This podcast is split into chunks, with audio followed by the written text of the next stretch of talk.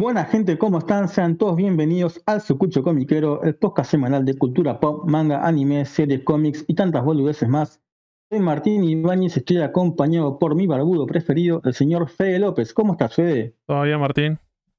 Bien, bien, bien, excelente. Lo tengo a él, el rey de las clandestinas, Sergio Manija Fernández. Buenas, buenas, ¿cómo andan? ¿Todo bien, Martín? ¿Tanto tiempo? Todo bien, todo tranquilo. Hoy tenemos un invitado muy especial, vamos a hacer un crossover, un crossover de un podcast que nos gusta mucho.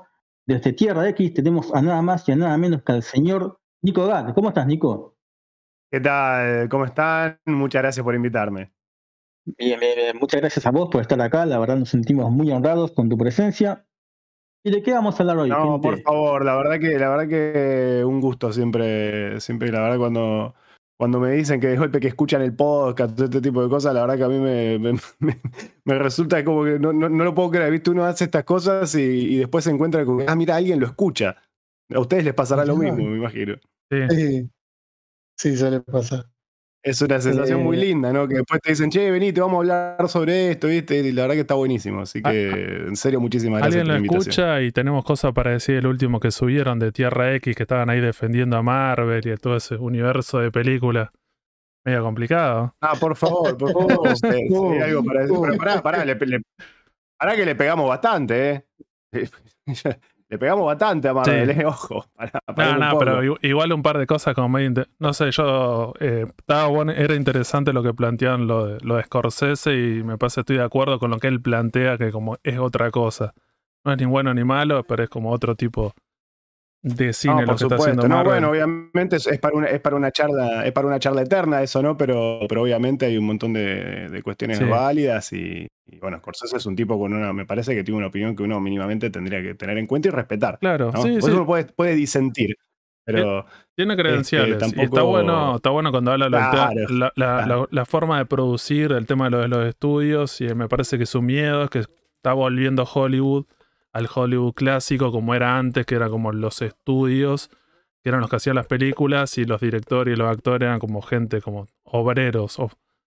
Y bueno, a veces con Marvel y DC te pasa eso y es medio complicado, pero bueno. Exactamente. Eh, Nico, antes de presentar el tema del que vamos a hablar hoy, quiero saber, sin, sin, sin mencionar de qué vamos a hablar, ah, igual la gente se va a dar cuenta porque va a aparecer la carátula del capítulo y, listo, se va a dar cuenta. Pero ¿qué te genera a vos hablar sobre este personaje? Bueno, para mí es muy importante porque es un personaje que me ha acompañado toda mi vida. O sea, uno llega a un punto que establece un, un contrato con estas ficciones y mm, de alguna manera es como que pasan a estar vivas ¿no? adentro de uno. Y, bueno, este, este personaje en particular es uno que me acompaña desde que soy muy chico y que incluso es un personaje con el que he sentido algunos paralelismos en, mi vida, en cuestiones personales, lo cual capaz es algo raro de escuchar porque en general todo el mundo dice que es un personaje con el que es muy difícil identificarse. Yo creo que una de las características que más lo definen es justamente su humanidad, contrario a lo que mucha gente piensa. Em, así que nada, para mí siempre es un gusto porque tanto desde lo personal como desde lo cultural eh, me parece absolutamente fascinante, con un montón de aristas. Bien, bien, bien, genial. Eh, gente, para los que no se habrán dado cuenta, vamos a hablar de nada más y nada menos que de Superman. Quizás el superhéroe más importante de la historia puede ser, o el más representativo. Eh, absolutamente, sí, absolutamente. O sea, creo que cuando uno, cuando uno se imagina superhéroe, le decir la palabra superhéroe, el estereotipo de personaje que se imagina ya en la mente es Superman te puede gustar más te puede gustar más, te puede gustar más Batman, Spider-Man, quien vos quieras. Pero lo primero que se te viene a la mente a una persona como estereotipo de, superhéroe es Superman, desde la apariencia física hasta los ideales que representa, ¿no? La esperanza eh, y esta humanidad que, que vos recalcás. totalmente, totalmente, sí, sí.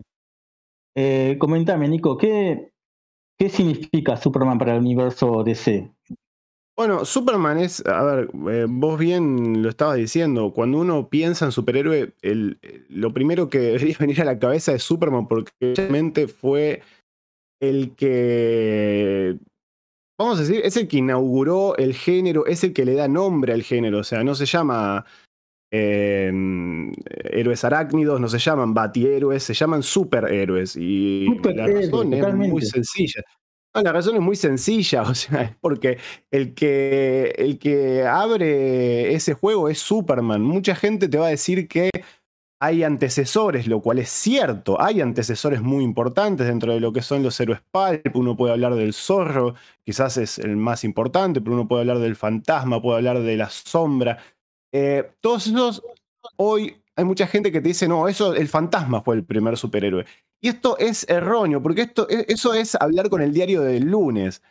Eh, ¿Me entendés? Eso es eh, hablar retroactivamente. El fantasma, el zorro, eran héroes pulp, eran aventureros, héroes enmascarados, uno les puede poner un montón de, mm, de motes, pero la realidad es que no eran superhéroes. El superhéroe como tal se empieza a considerar a partir de Superman.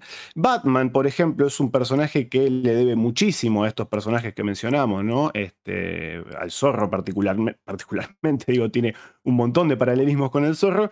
Sin embargo, es... Em, es Superman el que lo termina definiendo. La misma existencia de Batman se debe al éxito de Superman. Y, si bien es, cierto que hay que, de vuelta, Batman tiene un componente muy importante de estos otros personajes. Em, si no fuese por Superman, Batman sería un héroe enmascarado más. Pero pasa a ser un superhéroe justamente por la existencia de Superman.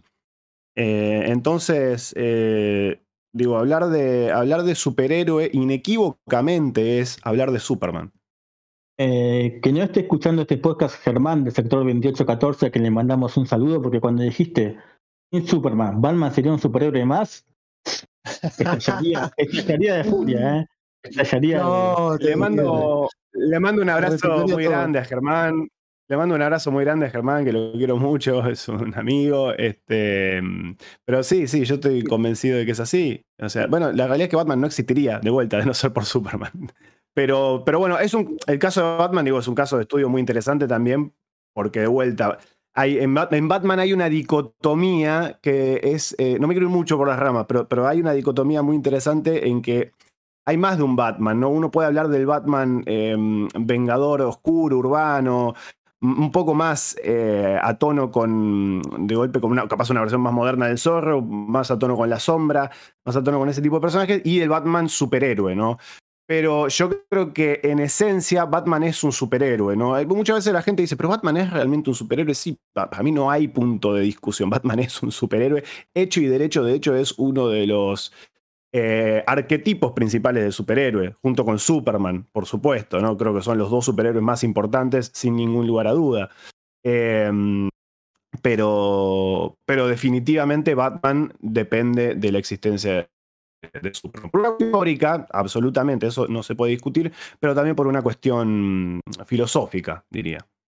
Bien, bien, bien. Viste que hoy, hoy hablábamos de estas características que, envuelven a Superman, que lo convierten quizás en, en el imaginario ideal, en el, superhéroe, ¿no?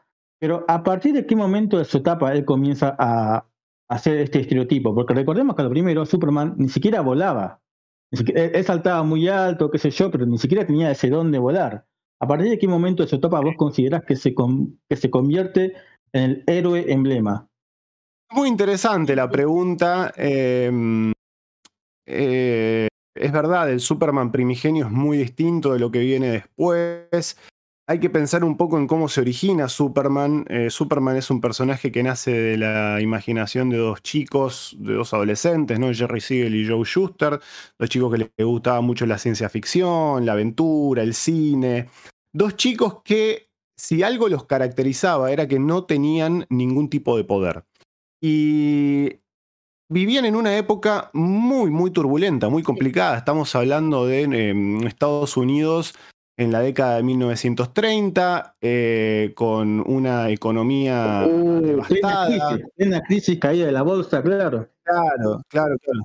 Sí, sí, sí, absoluta. Entonces, este, estos chicos también, bueno, eh, hay, mucho de la historia de su vida, ¿no? Eh, Jerry Siegel había perdido a su padre en un evento, de, en, un crimen. Eh, nunca se atrapó al culpable, este, el, padre de él muere por un infarto, ¿no? En, la escena del crimen, porque se, sobresalta mucho y, y, muere, entonces esto también influye ¿no? en la creación de Superman, esta cosa del justiciero, eh, pero de vuelta, estamos hablando entonces de un, un creador que sufre un crimen y una tragedia personal, que vive en un clima de Em, de desesperación absoluta. Una época en la que la gente. estamos hablando de, mm, de, una época en la que ya el héroe clásico, vamos a decir, no satisfacía el total de lo que el, público requería, vamos a decir, ¿no? Tenía que exceder las máximas expectativas que se tenían. Entonces, ya que fuera valiente, que fuera fuerte, que que corriera rápido, no alcanzaba, tenía que ir más allá.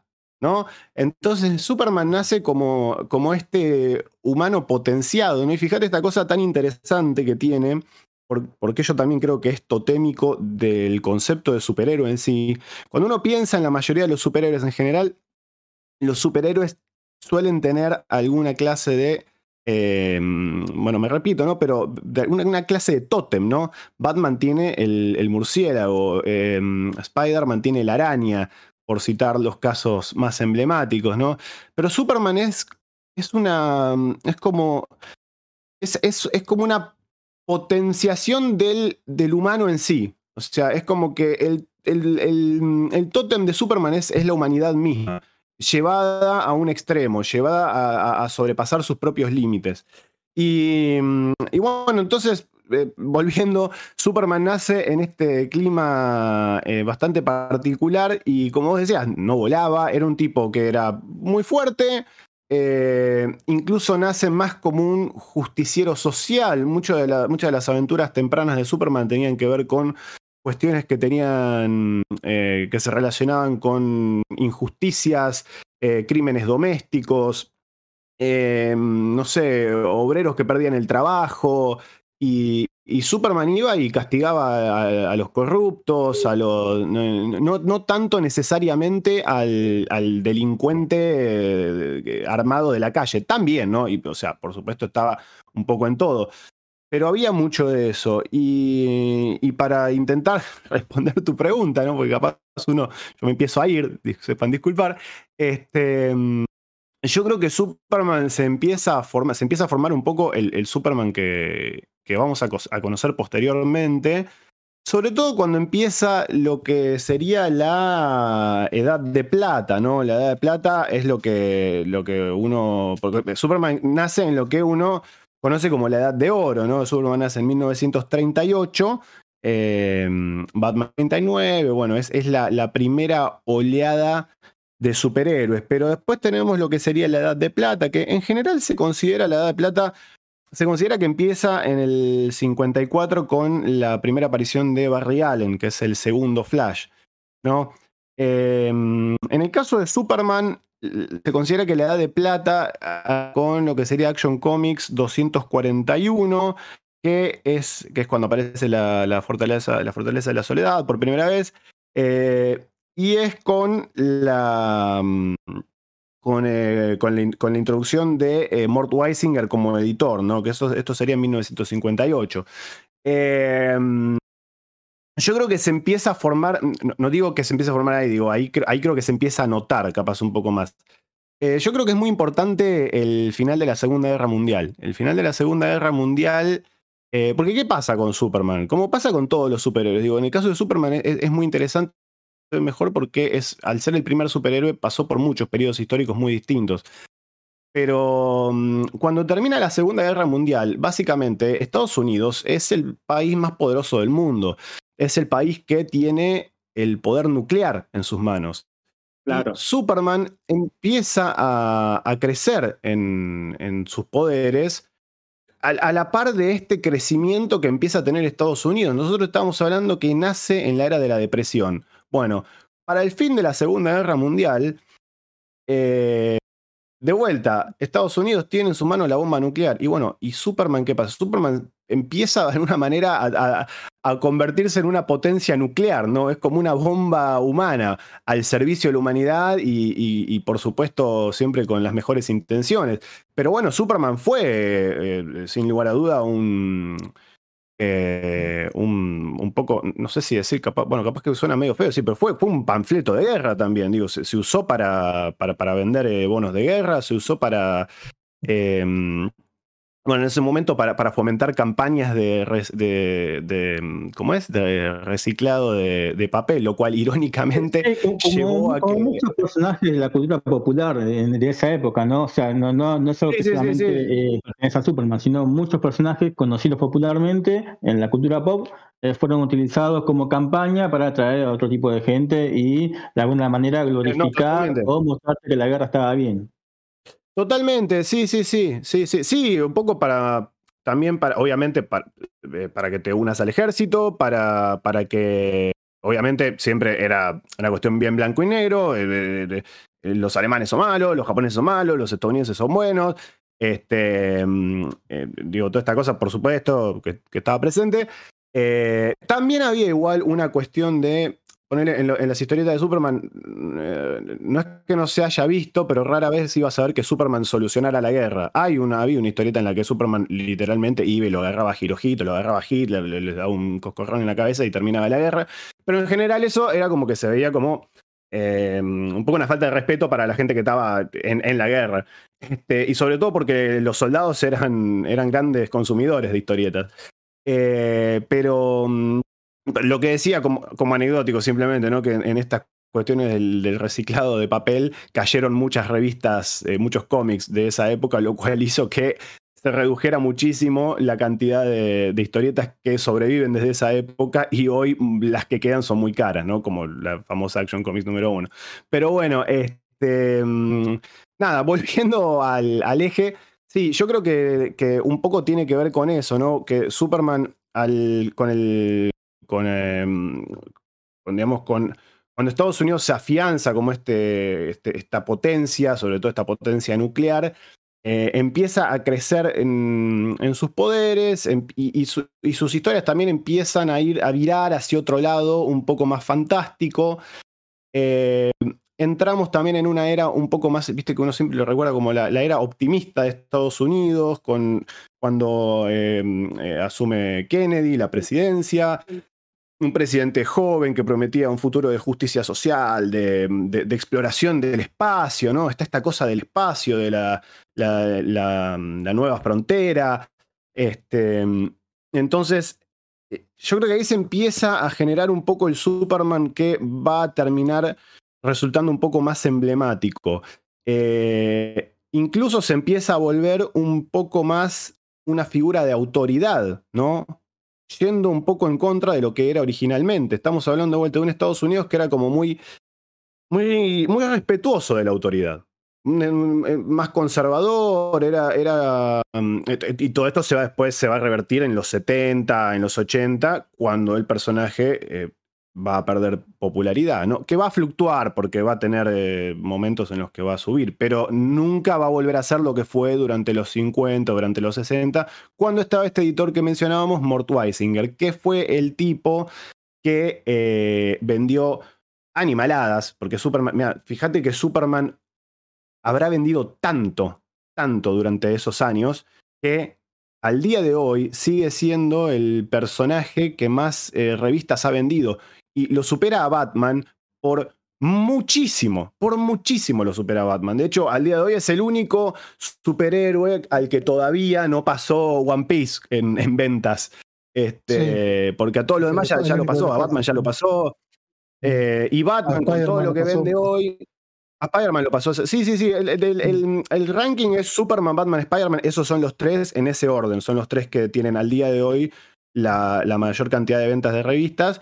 Pero Superman los pasa a los dos y a Batman, que es el segundo, lo pasa por muchísimo.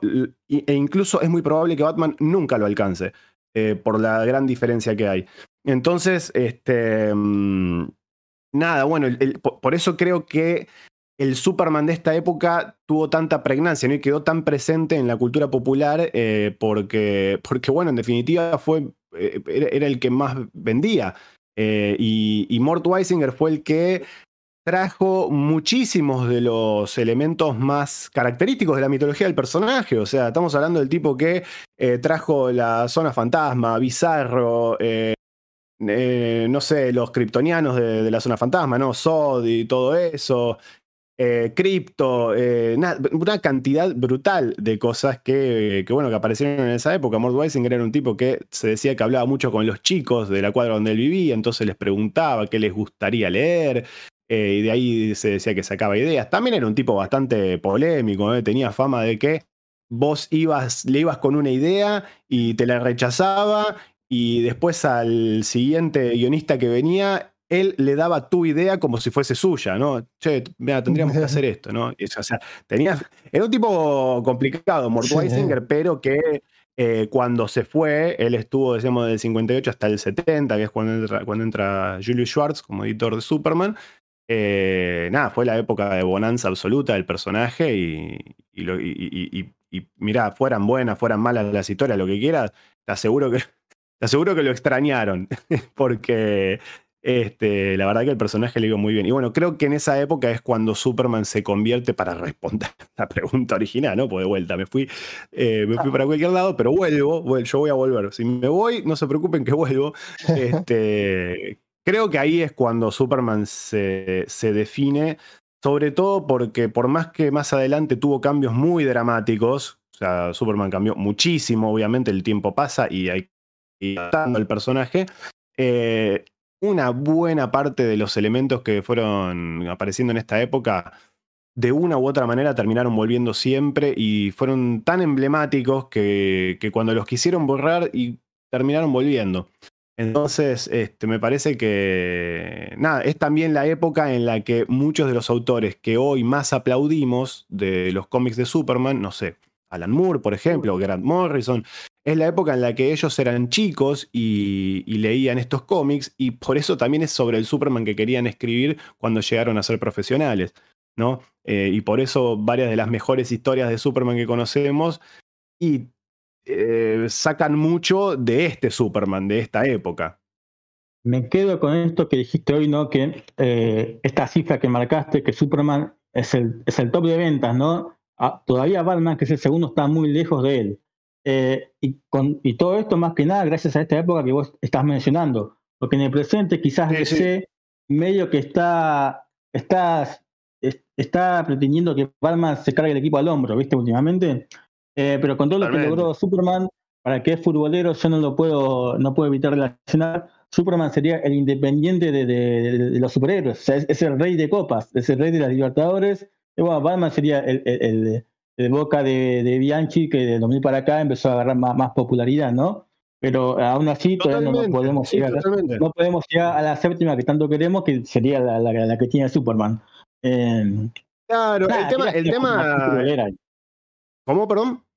Que, quería hacer esa comparación futbolera que no tenía nada a raíz en realidad, pero bueno. Está perfecto.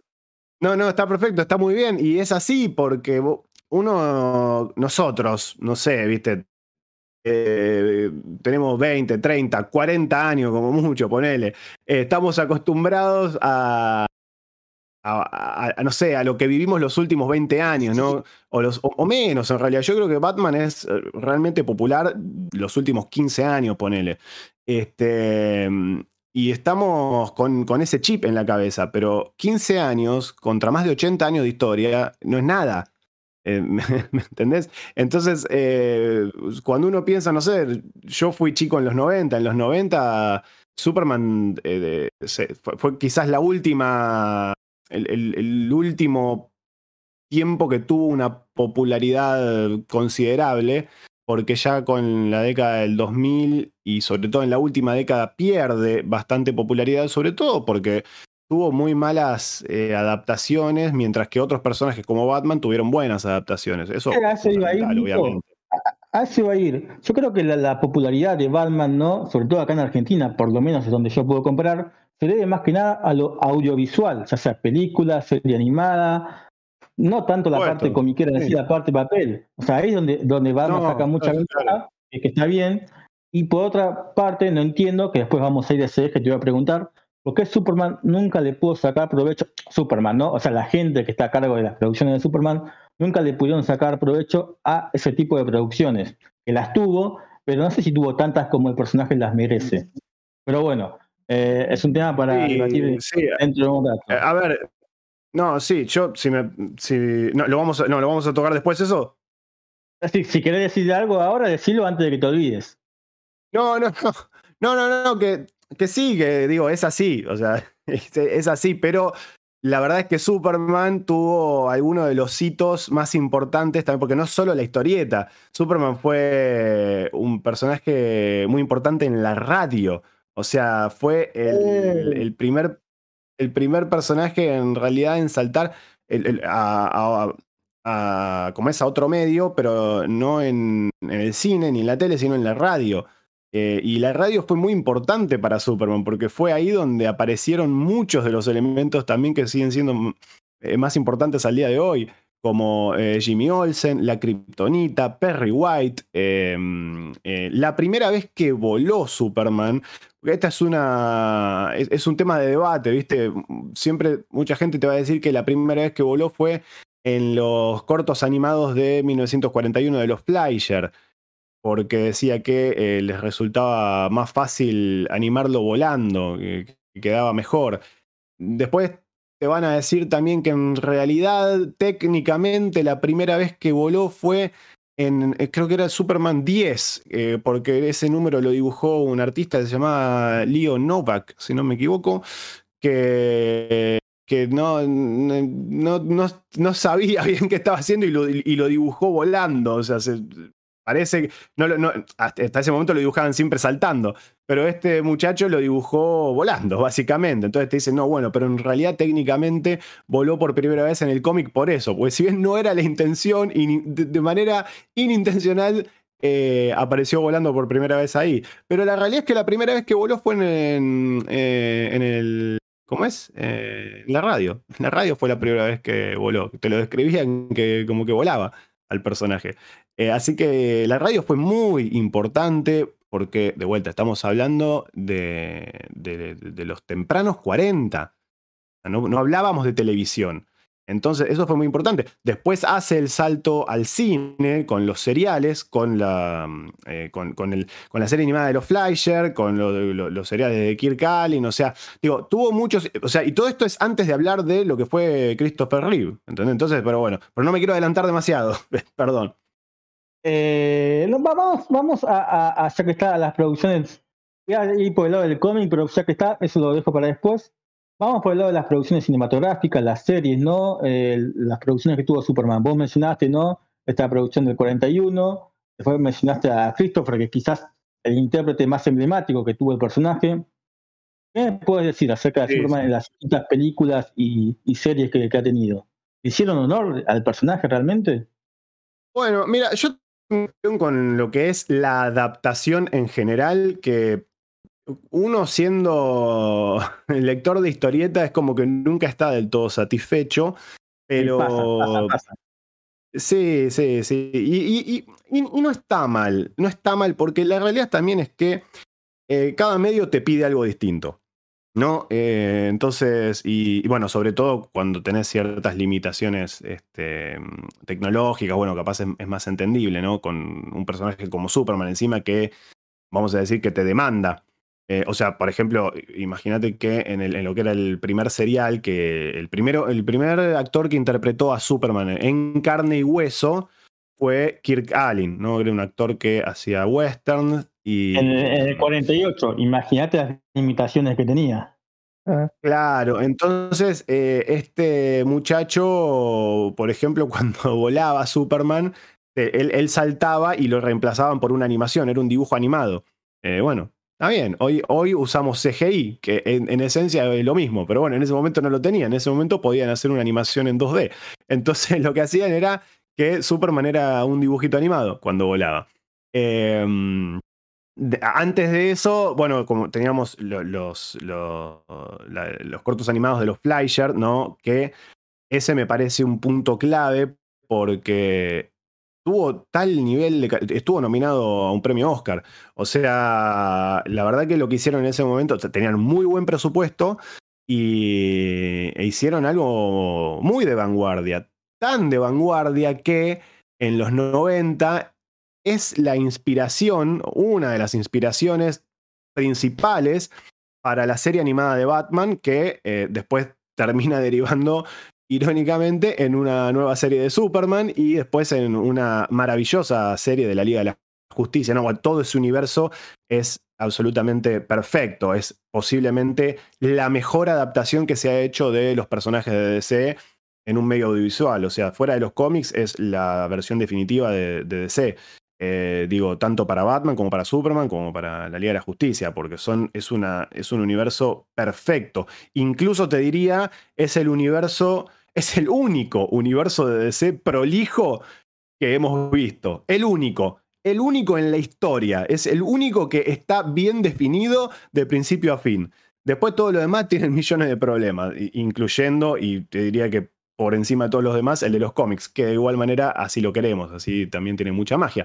Pero mm, volviendo a, los 40, sí, teníamos este serial de, de Kirk Después tuvimos una película que era eh, Superman contra los hombres topo. Que, qué bueno. ¿Qué pasó?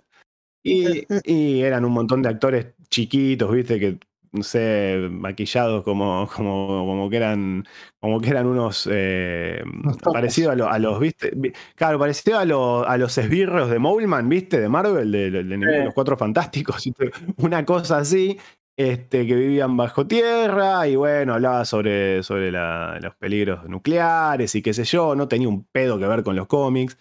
Em, pero, pero bueno, eso derivó después en lo que fue un hito absoluto para la historia de Superman, que fue la serie de eh, George Reeves, que fue una serie que duró, creo que, no creo que siete temporadas, no, no, creo que fueron seis o siete, una cosa así, eh, que fue muy exitosa en su momento y que para muchos fans de Superman de esa época em, es, fue, la, fue la forma en la que conocieron al personaje. Muchos eh, actores famosos, viste que, viste que hay muchos famosos que son fans de Superman.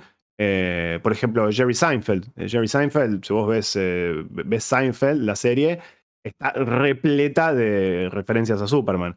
Y bueno, Él, él, creció en esa época y él veía la serie de, George Reeves. Obviamente después también leía los cómics, pero así como él son varios, viste, que te cuentan eso. No sé, Gene Simmons, Mark Hamill, eh, todos esos que, bueno, que, que, fue ahí donde tuvieron contacto con el personaje. Entonces, la realidad es, era era una buena adaptación de los cómics, no, bajo ningún punto de vista, pero tampoco podía ni pretendía hacerlo. O sea, en ese momento los cómics de Superman eran un delirio absoluto, eh, más que en cualquier, otro, en cualquier otra época. Y, y me parece que de vuelta es esto, eres otro medio, está bien, lo llevaron por otro lado. Ahora, a mí, la serie me parece inmirable, ¿eh? o sea, me parece imposible. Mirá que a mí me gusta ver series viejas. Una de mis series favoritas de toda la historia es eh, La Dimensión Desconocida, que es de la misma época. Obviamente es, un registro completamente distinto, pero, o sea, esta era una serie eh, apuntada a chicos de 1950, no sé. Este, mm, pero bueno, la realidad es que, no sé, hay, cómics de 1960 y pico puntos de chico que sí los puedo leer. La verdad que esa serie me parece, a mí me parece inmirable. pero bueno, pero por una cuestión arqueológica histórica me parece fascinante, ¿no? Bueno. Pero ¿por qué no te gusta? es muy este, repetitiva, se aleja demasiado de la historieta. ¿Cuál sería el problema que tiene? No, es muy, es, muy para chicos, pero mira que me gustan las cosas para chicos, ¿eh? y no tengo problema, me parece fantástico que un adulto pueda disfrutar de las cosas para chicos, pero sí, es, es todo el tiempo lo mismo, esto es muy, es muy, muy, muy naif, o sea, eh, no, no, no, no, no, no, muy difícil. Es muy difícil. Y de vuelta, mira que me gustan las cosas viejas, me encanta Star Trek, la generación, eh, la primera generación, me, encanta, me encantan un montón de cosas. Y, con todo lo que me gusta Superman, más que por un valor eh, histórico, arqueológico, no la puedo ver. No me puedo ver la serie entera, me mato. Es imposible. Aparte, George Reeves como Superman no me gusta. O sea, no me, parece, no me parece, no me gusta. perdón, los fans, que sé que le, le tendrán un gran aprecio. Yo no crecí con él eh, qué sé yo, como sí me pasa con Adam West, ¿no? Yo Adam West lo amo y hay gente que lo detesta. Y bueno, pero, lo entiendo. Pero es un actor más este, parecido a eso. Hay que tratar de pensar que estos actores son más parecidos, es como más alejado a, los actores hoy en día, como de cine, nada que ver con no, de Totalmente, totalmente. Estos son como más, es como un Adam West, ¿cierto? Más, es una persona normal, ni siquiera esta gente no iba al gimnasio, se entrenaba y eso, entonces va a ser una cuestión física. No, no, no, no. O de compromiso con el, compromiso como haciendo, che, hay que leer esto. No, no. Eran actores que estaban haciendo una serie y ya está para la tele. No sé qué te pareció la película que habían. Encima, encima eh, perdón, no, te, digo, encima en, un medio que en esa época no tenía prestigio, como el cómic. O sea, hoy es otra cosa. En ese momento el cómic no, tenía prestigio. Entonces, ¿qué vas Pero, perdón, ¿qué le ibas a decir? No, no, yo, no yo, justo yo, ya que estábamos hablando de la, de la serie, no sé qué te pareció la película que, habían hecho hace un par de años, Hollywood Land. Ah, vos sabés que no la vi. Nunca la vi. Uh, la tenés que por un motivo u otro, nunca la vi. No, no, por una cosa u otra, nunca la vi. Actúa Ben Affleck, Adrian Brody. Y, sí, sí, y, en esa película lo que contarían es este, este actor que, bueno, que después creo que se suicida. Y te cuentan cómo, cómo era su vida, creo que tenía problemas de alcoholismo, todas esas cuestiones, y es como diciendo, bueno, es, más como tratar de un investigador, como investigar qué pasó con este actor, y como que te muestran él. Sí, sí, sí. Va por ese lado y es como interesante. claro, al día de hoy el, el tema de la muerte de George Reeves perdura con los grandes misterios de Hollywood, ¿viste? Porque en realidad él, eh, no sé, la tenés a Noel Neal, que es la que hacía de Lois Lane en la serie, que decía que no sé, que unos días antes estaba hablando con él, que me dijo que quería, estaba pensando en ver si, si podía dirigir, este, que no sé qué, que bueno, que decía que ya estaba grande para el tema de ponerse, ponerse el pijama, como es, los calzones por afuera. Este, mm, eh, hay algunos testimonios que son, capaz no son muchos, pero que daban cuenta de que no estaba muy encariñado con el personaje y con la serie, como que lo veía como una boludez. Este, lo cual explicaría este, esta depresión que él hipotéticamente habría sentido. Y, y, bueno, supuestamente él se suicida. Lo que dicen es que no encuentran huellas digitales en la pistola, entonces es como que hay como un misterio de se suicidó o lo mataron. Había un rumor de que él tenía una relación, no sé si era con una mujer que tenía algo que ver con alguien de la mafia, ¿viste? Quedó algo como muy. como que no, nunca, nunca, se, nunca se supo exactamente qué pasó. Quedó como un suicidio, pero con un signo de pregunta, digamos. Pero bueno, digamos que también era una serie que tampoco era como diciendo, bueno, es, es eso. Como diciendo, bueno, hoy en día la recomendás para alguien y medio complicado. Es complicado, sí, sí. Es para ver de vuelta, como una cuestión arqueológica, como una cuestión em, de, historia, ¿no? Si sos historiador de la cultura pop, y bueno, te, la ves. O sea, de la misma manera que yo he leído cada infamia, o sea, he leído cada porquería, la verdad, y muchas veces lo hice más por una cuestión académica, personal, que por una cuestión de, pasarla bien. No, no, la estaba pasando bien, pero bueno. Este, eso es así. No es lo mismo con el otro gran hito que tan grande es que yo creo que desde todo punto de vista termina enterrando lo que es la versión de Superman de George Reeves con lo importante que fue, que es la película de 1978 con Christopher Reeve. Digo, esa versión de Superman eh, de una u otra manera sigue viva hasta el día de hoy. Eh, digo, eh, Christopher Reeve es uno de esos actores que ha quedado inmortalizado como el personaje, lo cual es un poco trágico por un lado, por, su historia personal, y por otro lado cumple a la perfección el, el objetivo que tenían eh, eh, los productores, eh, Alexander Ilya Solkin y, y ¿cómo es? Este, Richard Donner, cuando eligieron a Christopher Reeve, porque la idea era que no querían tener a, eh, no sé, tal actor vestido de Superman. Querían a Superman. Y lograron tener a Superman. Porque Christopher Reeve pasó a la historia y quedó inmortalizado como Superman. La realidad es esa. Y la película de Christopher Reeve, eh, la primera, sobre todo, después tiene tres películas más, de las cuales una está bien, un poco accidentada, pero es, muy noble, que es la segunda, y ya la tercera y la cuarta van, eh, van cayendo bastante. Ya la cuarta es directamente inmirable. Sí, o cambian el tono, ¿cierto? Ya, ¿Cuál es la cuarta? Cuando ya es más, de comedia, cuando está el otro actor, ¿cómo se llama? la este, tercera. Richard Pryor. La tercera, es como que va por otro lado. Es como... Sí. Sí, o sea, la verdad es que esas películas. A ver, la tercera. La tercera la vi hace un tiempito, no, no tanto. Y es una película que tiene algunas muy buenas intenciones, es una película que tiene algunas cosas que están buenas, o sea, le, rescatás algunas cositas. Em, en, el, conjunto no es buena, no se la recomendaría a nadie, eh, salvo que seas muy fan del personaje, y ahí, ahí sí, porque lo ves a Christopher Reeve. tiene momentitos, tiene momentitos como para, para quedarte con eso. Por ejemplo, la escena eh, mítica escena de cuando pelea eh, Superman contra Clark Kent, ¿no? Que es como él enfrentando su lado oscuro. Y la verdad que esa escena es muy buena. Em, pero bueno, ya la cuarta. La cuarta, lo, trágico es que a, mí, por lo menos, me parece que tenía una intención muy noble, ¿no? Esta cosa de eh, meterse con el tema de las armas nucleares, del desarmamento nuclear. O sea, me parece que había una idea que estaba buena, ¿no? Superman. Em, chocándose con esa realidad y viendo cómo Superman lidiaría con eso. eso, eso la verdad que me parecía que tenía mucho potencial. La película es un desastre, o sea, es realmente una porquería. Pero bueno, tenía. Y fue lamentablemente la última vez que lo vimos a Christopher Reeve haciendo de Superman. Pero la, primera y la segunda, y sobre todo la primera, cambiaron para siempre. Eh, fue, un hito. Fue un hito un hito cultural, fue un hito cinematográfico. es una de esas películas que cuando uno habla sobre historia del cine, las menciona. Eh, fue una película clave para la década de los 70. Y ni hablar que fue una película clave para lo que es la historia de las adaptaciones de cómics, porque es la primera que se lo toma con una seriedad que, eh, te, estaba mostrando, mira, se puede hacer esto, se puede hacer otra cosa, porque ellos la encararon como una épica de, entrada. Tiene un poco un dejo de esa cosa del cine eh, bíblico, ¿no? Que, que, venía de esos años, no sé, los diez mandamientos. Eh, hay, hay como, una, como, esa vibra, está, está un poco impregnada de eso.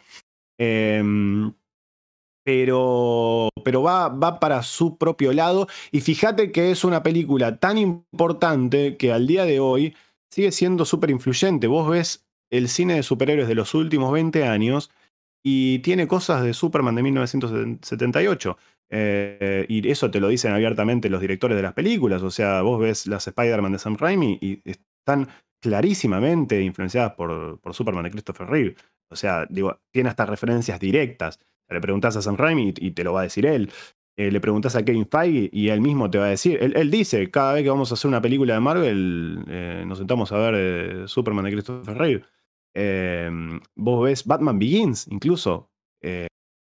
Batman Begins tiene un montón de. Vos me decís, ¿qué? Sí, tiene un montón de, de, Superman, de Superman 1. esta cosa de, fíjate, fíjate todo el primer arco de la película, de él en, su viaje, descubriendo su identidad, eh, asumiendo el manto. Eh, o sea, hay, hay, hay, hay, como una, mm, una cuestión de, pasos que están marcados por esa película, por esa construcción de mitología. Entonces, esa película es, es, fundamental. O sea, no se puede eh, no se puede enfatizar lo suficiente lo importante que fue esa película para la historia de, del cine y, fundamentalmente del cine de superhéroes, del cine de fantasía, si se quiere, de ciencia ficción. Y bueno, después uno puede hablar, obviamente, de Christopher Reeve, con lo grandioso que fue, eh, cómo se adueñó del personaje, al punto de que eh, autores eh, de cómics posteriores han tomado elementos de, también de, de, esas películas y los han incorporado al canon de las historietas. Eh, incluso el mismísimo rostro de Christopher Reeve cuando, cuando uno habla de dibujantes como Gary Frank, que directamente lo dibuja como Christopher Reeve. Y si vos le preguntás, yo se lo pregunté en persona, me dijo, sí, yo crecí, para mí Superman era, era Christopher Reeve, yo crecí con eso, entonces yo cuando dibujo a Superman, dibujo a Christopher Reeve porque para mí él es Superman. Entonces, este, nada, eso es importantísima Superman y, bueno, y Superman 2 también, digo, eh, bueno, obviamente uno también puede mencionar a Marlon Brando, ¿no? Nada más y nada menos que estuvo haciendo de Llorel. Este, y, a Jim Hackman que hizo el ex Luthor. O sea, había, había nombres importantes ahí. Eh, el guion original lo escribió Mario, Mario Puzo, que es el que hizo El Padrino. O sea, digo, se la tomaron muy en serio la película. Y, bueno, la, originalmente la parte 1 y parte 2 iban a ser una sola película que, bueno, por cuestiones de, producción se termina dividiendo en dos y Richard Donner nunca termina de dirigir la segunda parte. Él había hecho, había dirigido bastante de lo que termina siendo la segunda parte, pero bueno, él lo reemplazan y bueno, lamentablemente por ese, por ese reemplazo la calidad de la segunda cae un poquito, es buena la peli, pero cae un poco. Después está la versión de Richard Donner, pero como la hizo con el material que tenía disponible, y hay algunas partes que no cierran bien. Pero bueno, la idea era muy buena, la verdad, ¿no? General Sod y todo eso. Digo, como épica, la primera y la segunda son espectaculares y son fundamentales y siguen siendo de vuelta eh, influyentes al día de hoy. Este, eh, hasta el año 2006 no tenemos una nueva producción cinematográfica de Superman, pero corren rumores, ¿viste? nunca se sabe si es verdad o cierto, que hubo intentos que terminaron siendo fallidos de que hayan otro tipo de producciones en ese intervalo. Inclusive se decía que iba a haber una, película con Nicolas Cage, qué sé yo. Eh, ¿Qué tanto sabe de eso? ¿Era, ¿Es mucho venta de humo o muchos de verdad fueron intentos que no terminaron en nada? No, es verdad, por supuesto que siempre estuvo la intención de traer de vuelta el personaje, a ver, digamos, incluso en sus momentos en los que ha caído en popularidad, Siempre fue un personaje muy importante, es un personaje que tracciona, incluso es un personaje que uno hoy puede hablar de los últimos intentos que hubo, que capaz no le fue que en realidad, vamos a hacer una aclaración, em, a todas las películas de Superman le fue bien, ¿eh? nunca le fue mal a ninguna película. Lo que pasa es que eh, muchas veces lo que pasó es que recaudó menos de lo que el estudio quería, pero nunca fue a pérdida, digamos. Es un personaje que siempre interés. Entonces, eh, obviamente, siempre, siempre lo tienen en el radar de alguna manera para hacer algún tipo de producto, porque mal que mal siempre va a ser consumido. Em, la realidad es que Superman ha brillado mucho, no, o sea, sí en el cine, pero también ha brillado mucho en la televisión. Porque así como hablábamos de George Reeves, eh, tuvimos mm, más adelante en el tiempo, ¿no? Después de las películas de Christopher Reeve, tuvimos varias versiones eh, en, televisión de Superman a las que le fue muy bien. Bueno, tuvimos una serie, por un lado, de Superboy a fines de los 80, principios de los 90, no me acuerdo exactamente cuándo salió. Yo me acuerdo que acá la, veíamos a, principios de los 90 cuando yo era chico, pero creo que desde fines de los 80. Em, y, y bueno, esa, serie estaba estaba simpático, qué sé yo, a mí la verdad es que me gustaba. Después tuvimos en los 90 Lois and Clark, que fue la serie de Dean Kane con Terry Hatcher, con la mejor Lois Lane eh, en carne y hueso de la historia, una versión completamente distinta que estaba un poco más inspirada en los cómics de 1986 en adelante, era un Superman que hacía más énfasis en Clark Kent, ¿no? Era un Clark Kent distinto, un poco más canchero, era una comedia romántica, era, era otra cosa completamente distinta, le fue bastante bien, tuvo varias temporadas, Em, tuvimos después nada más y nada menos que eh, Smallville en los 2000. Smallville es una serie que arranca en el 2000, termina en el 2011, con 10 temporadas que, me podrá decir lo que quiera, sí, la segunda mitad de la serie seguro, poco más capaz también, pero desde la mitad en adelante es, bastante mala la serie, sobre todo hacia el final. el final es, terrible, con algunos, algunas cositas lindas, sí, para el fan, pero duró 10 temporadas. Es la adaptación de un superhéroe más longeva que hubo en la televisión. 10 años, es mucho, ¿eh? Ninguna de todas las series que, estuvieron saliendo ahora duró tanto. Hay una, generación, incluso que te dice que Smallville es la mejor serie de, superhéroes. Yo no sé si es tanto así, pero hay una generación por la, la cual, como decís vos, al estar tanto tiempo en pantalla la serie, 10 años, que no es poca cosa, no solamente para una serie de superhéroes, para una serie en general, eh, obviamente le quedó en, un imaginario que, que, para mucha gente también, ese es el Superman de ellos.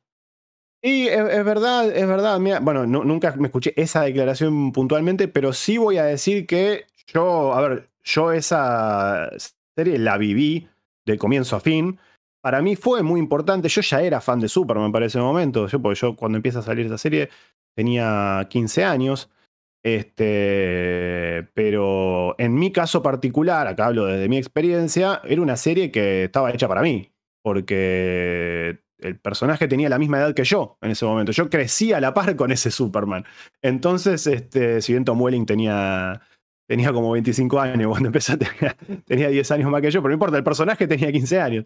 Y mm, lo cual era un lindo guiño al hecho de que en 1986 se había relanzado el cómic con Man of Steel, ¿no? Entonces es como que te, básicamente lo que te decían es que este Superman había nacido en 1986, que, es cuando nací yo también. Entonces, eh, nada, tenía obviamente una cosa muy personal conmigo, pero dejando eso de lado, creo que era una, al principio, creo que fue una propuesta muy interesante, realmente muy interesante, muy para la época. O sea, creo que después, cuando se intenta replicar esa idea, por ejemplo, con Gotham, ya está vieja la idea. Ya, ya está, es una época, Gotham es una serie que sale fuera de su tiempo. Lo cual es eh, también irónico, porque en realidad Smallville originalmente iba a ser una serie sobre Bruce Wayne, eh, viajando por el mundo, entrenando, que en un episodio iba a ir a Smallville y se iba a encontrar con Clark Kent. Bueno, eso lo terminaron descartando y se terminó con una serie de Clark Kent en Smallville. Eh, y fue, fue en, sus, en sus comienzos una muy buena serie. Traía un, poco capaz la Spider-Manización de Superman en algún punto, pero, pero, tenía, era, era, de una genética muy supermanesca la serie. Tenía, era una especie de Superboy sin traje, porque adaptaba mucho de los cómics de Superboy este, de la Edad de Plata eh, pero bueno, eh, Clark no usaba traje, no tenía esta política, porque en ese momento los superhéroes, viste, ya no eran, eh, bueno, ya no eran y todavía no, no eran cool, ¿no? Estamos en ese periodo de tiempo en el que reina Matrix, reina, hay, otro statu quo, entonces... tipo de películas que nada que ver con el género superheroico.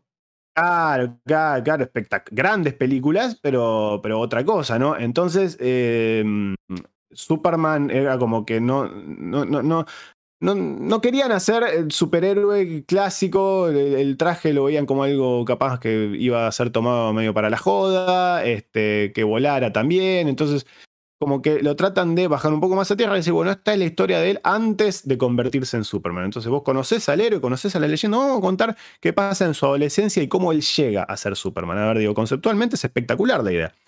y, y de hecho, la ejecución de la serie en sus primeras temporadas, sobre todo la primera. La primera temporada la vi, eh, la vi el año pasado, creo, de vuelta después de muchísimos años. Y la verdad, digo, más allá del anclaje que tiene con la época, que a la vez me parece hermoso, porque bueno, me da nostalgia porque me hace acordar cuando tenía 15 años y, la veía en Warner Channel. Más allá de esto, creo que se sostiene, ¿eh? se sostiene muy bien, pero de vuelta, como un producto de su época. Em, y, me parece que ahí hubo un laburo muy interesante y hubo.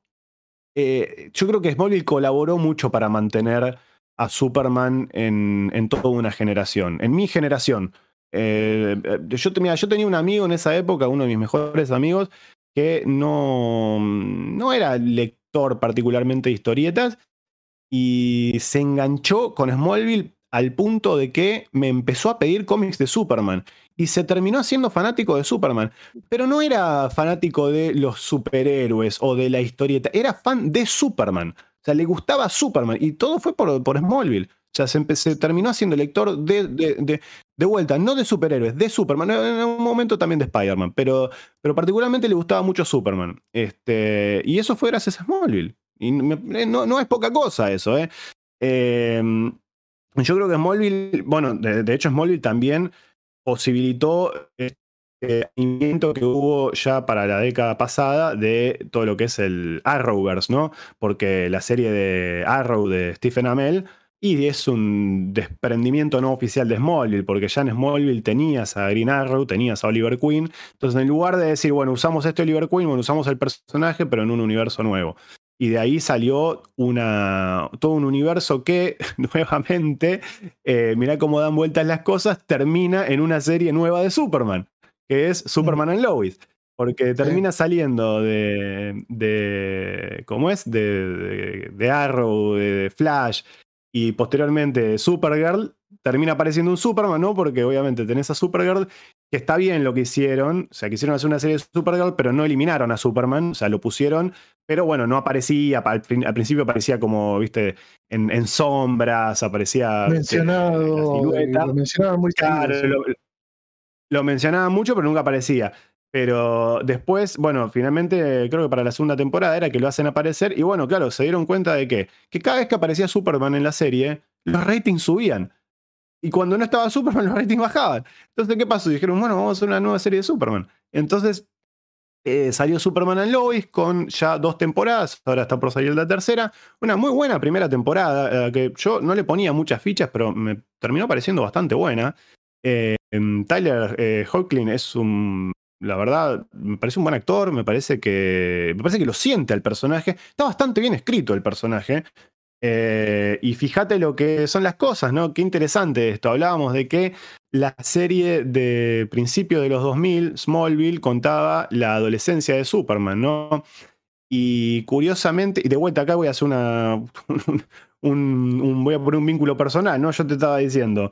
El Superman de Smallville, el Clark Kent de Smallville, tenía la misma edad que yo, ¿no? Tenía 15 años. Pero el, actor en realidad tenía 25, le tenía 10 años más.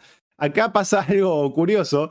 Eh, acá en lugar de contarte la adolescencia de Superman, ya te cuentan básicamente los años posteriores. Es como que él eh, ya fue Superman 20 años acá en esta serie. Empieza a ser Superman, empieza a ser Superman en la época que, que sale Smallville, porque en la serie canónicamente te dicen que él empieza a ser Superman en 2001 que es, el año en que empieza a salir Smallville.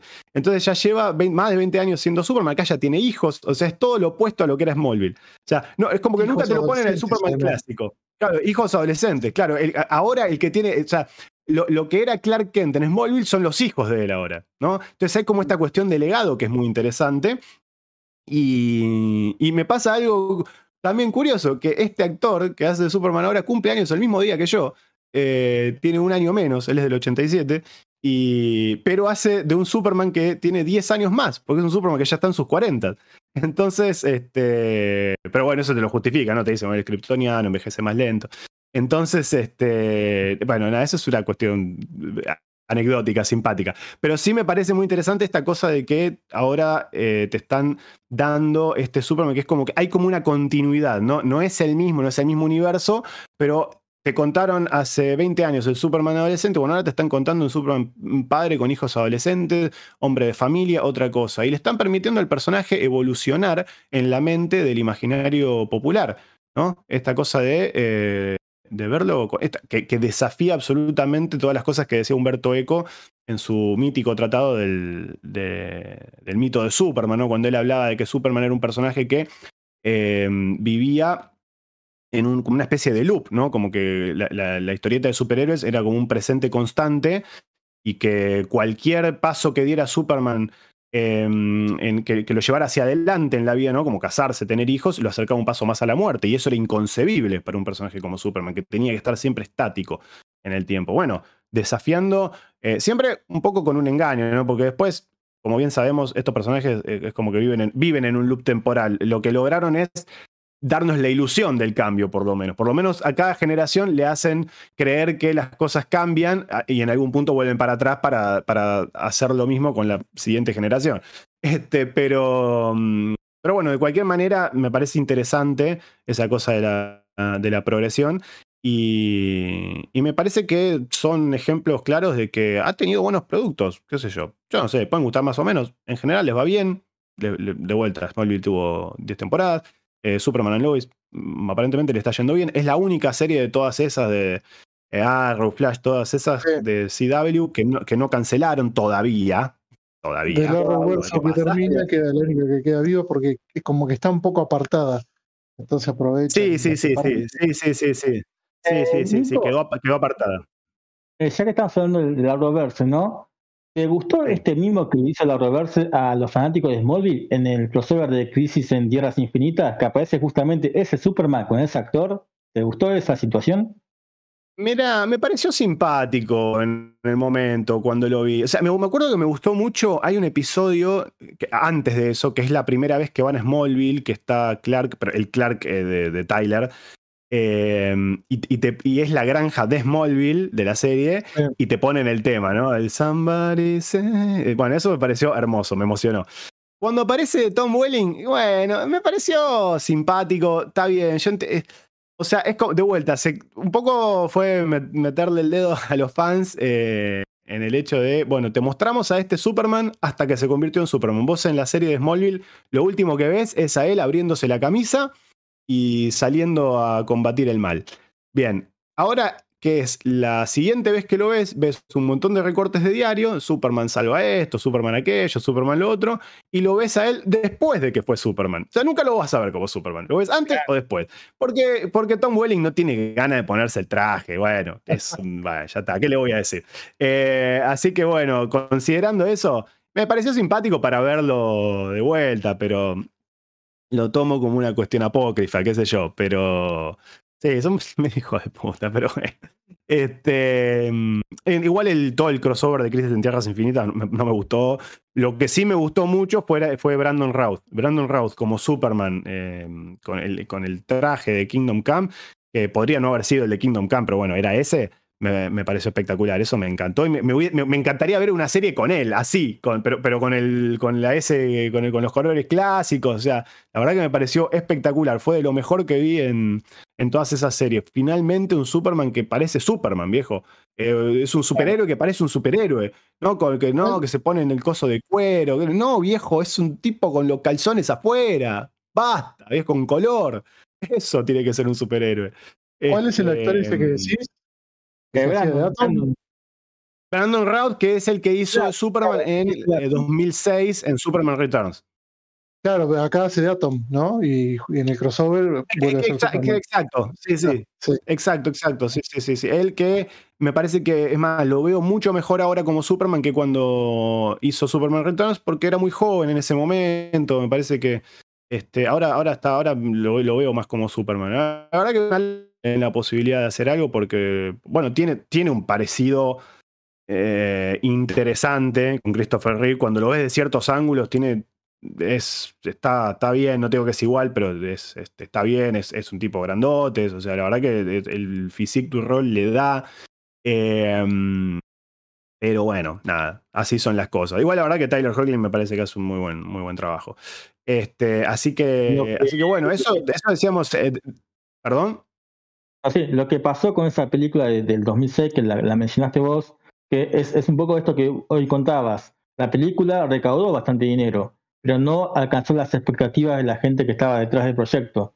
Eh, entonces por eso no finalmente ninguna secuela. Pero la película rindió, no es que fue un fracaso, no, todo lo contrario, vendió bastante bien. Pero la gente se ve que pretendía un poco más todavía.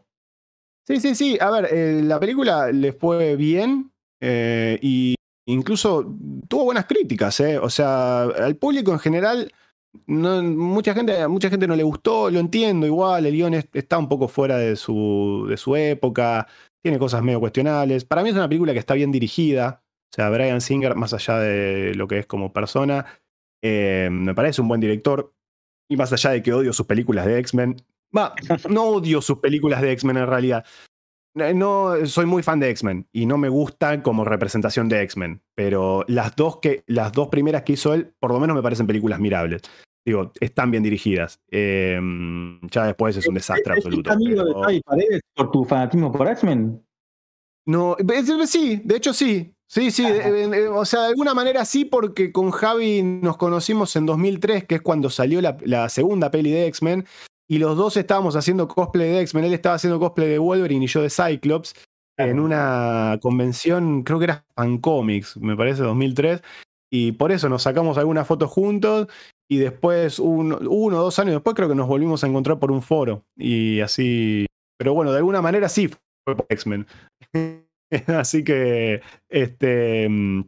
Mm, supongo que eso se lo debemos a Brian Singer, porque si no hubiese sido por él, Javi nunca hubiese hecho cosplay de Wolverine, ¿no? Porque claramente él lo hizo porque un día se miró al espejo y se dio cuenta que era igual a Hugh Jackman. Este, pero, pero sí, sí, sí, tuvo que ver con eso. Pero bueno, más allá de eso, Superman Returns me parece una película bien dirigida, me parece que tiene buenas cosas. Él me gusta, de vuelta, me gusta más ahora que en ese momento. Este, pero bueno, eh, es eso. No, no tuvo, no tuvo el, el, efecto que ellos querían que tuviera. No le fue mal, pero no le fue evidentemente tan bien como ellos esperaban. Que es lo mismo que pasó después con Man of Steel. A Man of Steel también le, fue bien, no es que fue a pérdida, pero no fue lo que ellos eh, hubiesen querido.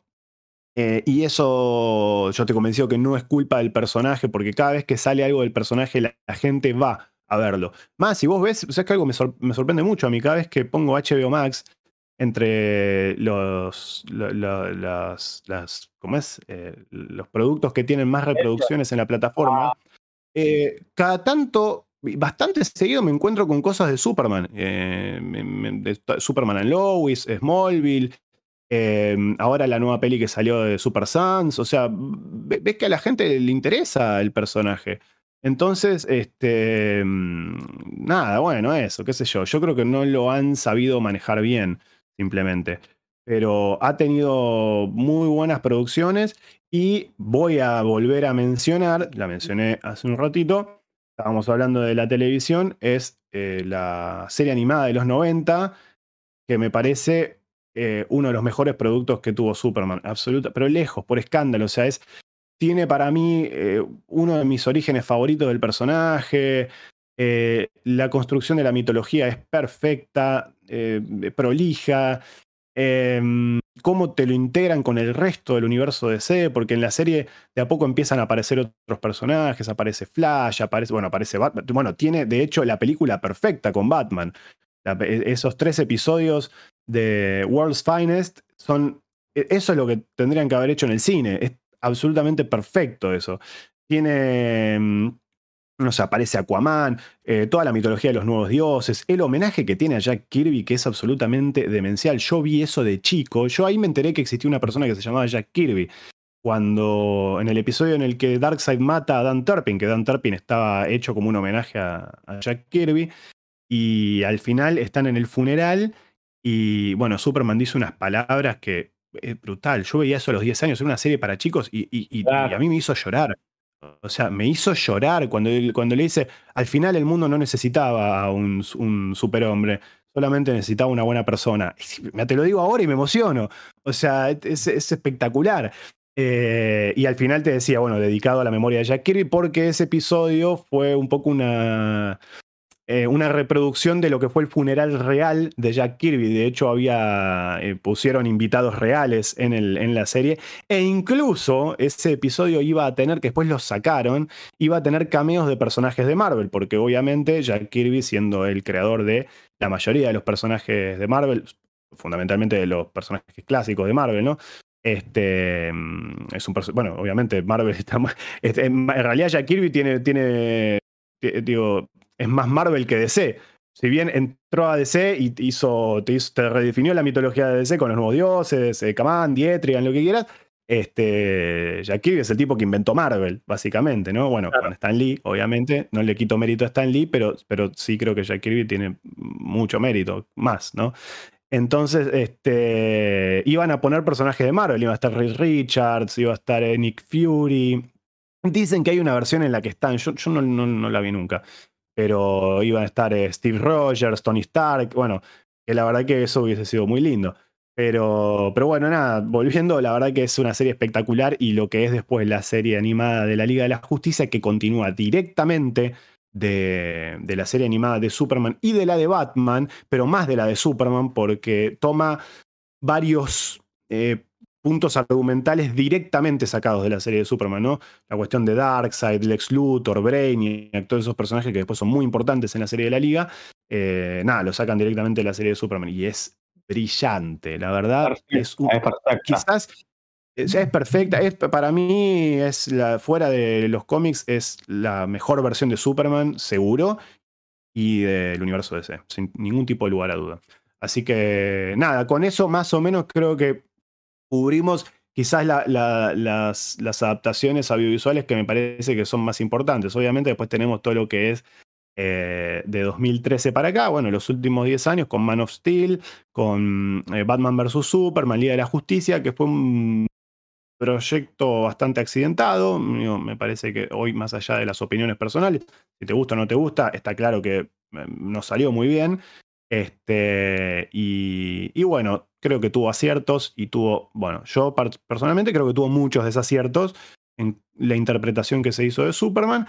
Eh, y eso tiene que ver con la gente que estuvo detrás del personaje. Pero bueno, también me parece interesante para ver cómo los tiempos van cambiando y cómo Superman, que, yo decía al principio, ¿no? que Superman me parece fascinante como, como figura cultural por cómo va reflejando cambios históricos y culturales.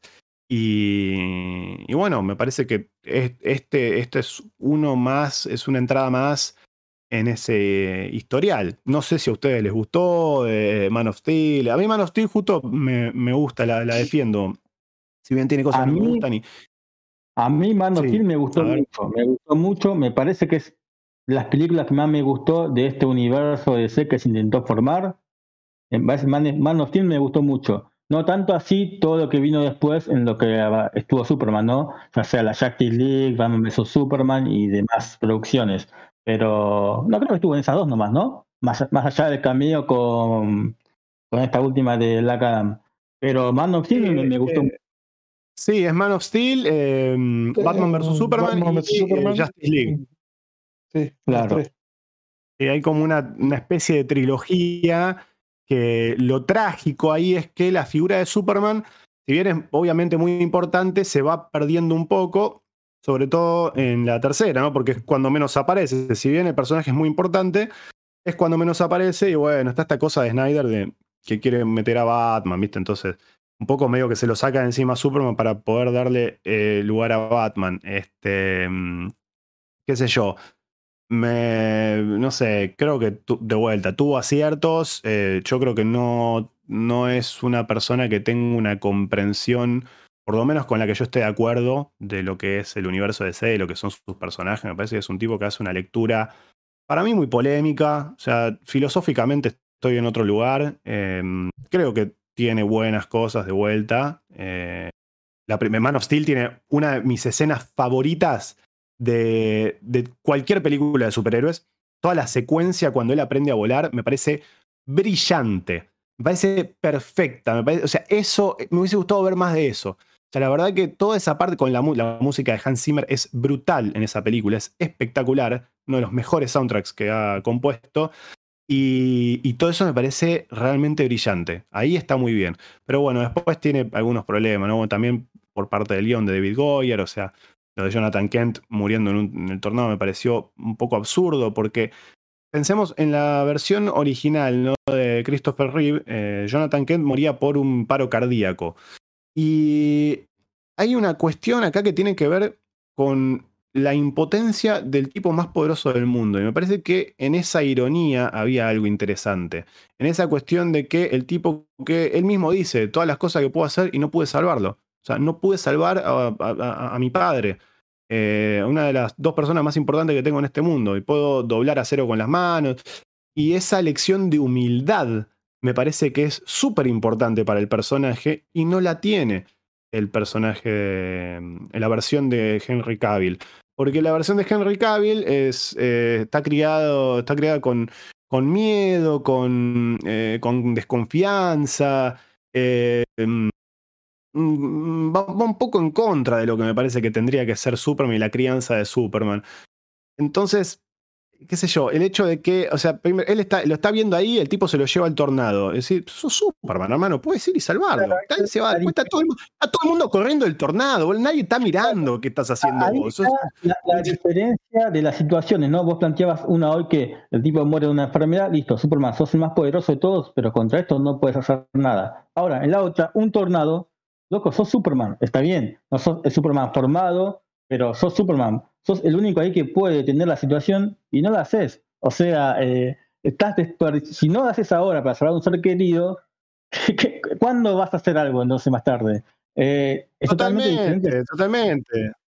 Totalmente. Aparte, mira, hay una cuestión más. Yo les había dicho hace un rato, ¿no? Que el padre de Jerry Siegel murió de un ataque al corazón en, un caso de, inseguridad. Eh, me parece que está más en la genética del personaje eso el hecho del tornado y que le diga, no, no me sabe, ¿vos pensás que Jerry Siegel no hubiese salvado a su padre si él hubiese podido? O sea, me parece que hay, hay una cuestión más poética en, que se replicara la muerte del padre del creador del personaje en, la del padre del personaje, ¿no? Parece que ahí había una cosa muy linda, que se pierde este, con, con esta versión de, de Snyder. Pero bueno, de cualquier manera tiene cosas que están buenas. Em, sobre todo eh, algunas cuestiones visuales están buenas. el, tipo. El, tema de Snyder es ese, es un tipo que se queda mucho en lo que es la parte. La, parte estética, la, parte superficial. Y es un tipo que tiene una lectura que para mí es muy limitada en cuanto a lo temático y en cuanto a la profundidad. Pero bueno, creo que con eso más o menos hablamos de todo. Sí. ¿Eh? Henry Cavill te gusta como Superman? Henry Cavill me encanta como Superman, sí, me parece espectacular, me parece espectacular, me, encantaría, yo quería que él siguiera siendo Superman. Aparte me gusta que, está, en un punto de madurez que me parece perfecto. O sea, yo creo que Superman tiene que ser un tipo... Ahora dice que quieren hacer un Superman más joven. Ya está, me parece, ya, ya está, ya, ya está, eh, no está mal, pero ya está, ya lo vimos. Me parece que Superman tiene que ser un tipo ya con cierto nivel de, autoridad, o sea, em, me parece que ya volver a ver el origen, o, aunque no sea el origen, aunque sea, no sé, los primeros años de Super, yo entiendo que capaz quieren usar un tipo más joven para que les dure más tiempo. Pero de cualquier manera, me parece que, me parece que Henry Cavill da perfecto para eso, porque todavía es joven. Me parece que no es tan joven, me parece que está en un buen punto. Eh, me parece que Superman, me parece que le calza perfecto. Bueno, una lástima, la verdad, fue la decisión que tomaron. Veremos qué, harán. No tengo demasiada fe, pero sí voy a decir que el plan general que han diagramado me parece más interesante que cosas que hemos visto hasta ahora. Vamos a ver cómo sale. Eh, de, momento, parece interesante, de momento. Vamos a ver. Siempre nos pareció interesante cuando lanzaron planes y después vimos que, terminó pasando. Eh, volvamos a la versión todo en la nada. Claro. Sí, por favor. Volvamos, a la versión papel, Nico, que, es lo más importante dentro de todo, ¿no? Eh, para aquel que no conoce. Sí, sí, claro que sí. Para aquel que no sabe nada de Superman, para aquel que no sabe nada de Superman, que tiene quizás ese prejuicio, no, Superman es un ñoño, aguante Batman, Superman tiene todos los poderes, qué sé yo, bueno, el termo, ¿viste? El fanático termo que nunca leyó nada de Superman, pero de alguna manera lo odia. Eh, ¿Cuáles serían las historias para vos indicadas para introducirse en el personaje y cuál sería el mejor origen, eh, a gusto tuyo, ¿no? Obviamente, de, Superman, porque tiene más de un origen. Sí, tiene unos cuantos orígenes. Ese es un tema para hablar largo y tendido. Este, sí, primero voy a decir que yo creo que el que piensa ese tipo de cosas de Superman, o sea, eh, por supuesto, el que está interesado mínimamente en este tipo de cuestiones, me parece que yo creo que yo creo que eso habla más sobre la persona que sobre el personaje. Em, digo, yo creo que Superman es un ideal, es, una, es una figura a la cual aspirar. Eh, nunca ninguno de nosotros va a ser Superman, pero sí podemos intentar ser un poco más como Superman, ¿no? Eh, yo creo que. Perdón que te interrumpo, Nico. Está bueno esto que decís, porque está diciendo que Superman va más allá de todos los poderes que tiene, sino que Superman es lo que representa como persona, el humano, en la esperanza y en lo que inspira eh, eh, tanto en, los humanos, ¿no? en las personas, como en sus compañeros también eh, parte de la liga. Superman es eso, es lo que genera él humanamente, más que si puede volar, si puede lanzar rayos, si puede levantar un edificio, más que todo eso. Totalmente, porque hay una cuestión que tiene que ver con lo que vos haces con lo que tenés. No, no es necesariamente lo que podés hacer, sino cómo lo usás. Eh, digo, la mayor enseñanza que nos dejan los superhéroes es el correcto uso del poder en contra del abuso del poder, que me parece que es uno de los grandes males que tenemos en el mundo real. El mundo real está como está porque hay gente que es poderosa, por más que no pueda volar, tiene poder de otra índole y lo usa de forma irresponsable, abusiva. Y la enseñanza de Superman es la de una persona que es tan poderosa que podría haber hecho lo que hubiese querido, sin, sin embargo eligió salir a ayudar. me parece que ahí está el verdadero poder de Superman. Entonces, al que lo considera tonto, infantil, qué sé yo. No le puedo decir nada porque en cierto punto tiene razón. Digo, es una idea absurda y es una idea eh, idílica y, eh, una idea para la cual hay que entregarse a cierto nivel de ingenuidad para poder disfrutarla. Cualquiera creo que no tiene nada de malo. Eh, de vuelta, creo que es un ideal, es algo a lo que uno va a querer aspirar. uno, uno, puede pensar, bueno, ¿qué haría Superman en esta situación? Bueno, puedo elegir no ayudar o puedo elegir hacerlo. Y no hace falta que puedas volar. No sé, quizás tenés alguna otra capacidad que otra persona no tiene. Quizás, em, no sé, te sobran 10 pesos y los podés usar para ayudar a alguien. No lo sé.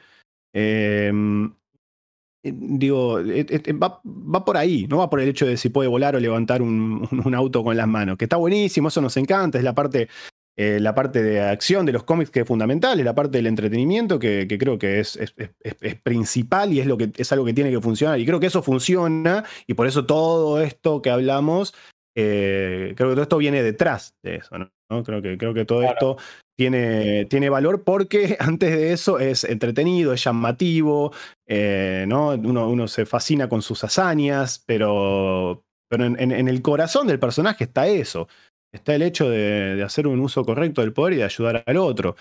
Y yo creo que, no sé, me parece que en el fondo todos, eh, o sea, creo que hasta el más cínico quisiera un mundo de, de, esas características, un mundo en el, que, en el que todos quisiéramos ayudar un poco más, en el que todos ayudáramos un poco más y en el que, en el que las cosas fuesen un poco más justas. Entonces, decir que, uh, no, no me gusta porque, porque es tonto, porque, porque, uh, y es muy bueno. ¿Y cuál es el problema? Yo no entiendo, ¿te molesta que sea bueno?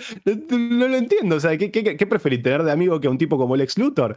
O sea, después cuando estamos de este lado de la realidad, vivimos, vivimos hablando de, de, de, los, de los billonarios que, que se están cagando en el resto del mundo. Este, y Superman, el, principal enemigo de Superman es uno de esos.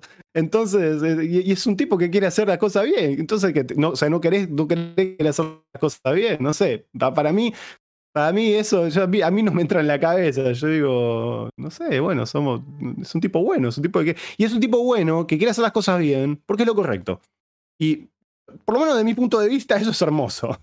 Pero bueno, de vuelta, eso va por cuenta de cada uno. Después el que te dice, no, porque es muy bidimensional como personaje. Hay un montón de argumentos que son válidos, posiblemente. Creo que eh, pecan un poco de desinformados, ¿no? Me parece que muchas veces esas críticas, porque las he escuchado de mucha gente que te las hace, me ha pasado, mucha gente que decía esas cosas y después fueron a leer cómics de Superman y terminaron muchos siendo seguidores del personaje.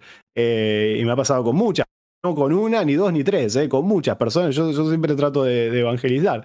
Este, pero mm, cuando la gente se interioriza un poco, se da cuenta de que hay otra cosa, que hay una idea muy linda detrás de, ¿no? detrás de este concepto, detrás de esta, de, esta, de esta noción de una persona que es mm, casi todopoderosa y dice, bueno, vamos a ayudar, ¿no? Y, y, hay una cuestión también, ¿no? Muy interesante cuando uno habla de Superman y Batman, que son dos personajes que de alguna manera accidentalmente terminan siendo eh, muy complementarios, este, mm, porque Batman es, eh, es, digo, Superman y Batman, yo, yo, siempre digo, porque a veces dicen, no, son dos, dos, caras de la misma moneda. Para mí son la misma cara de dos, de dos monedas distintas.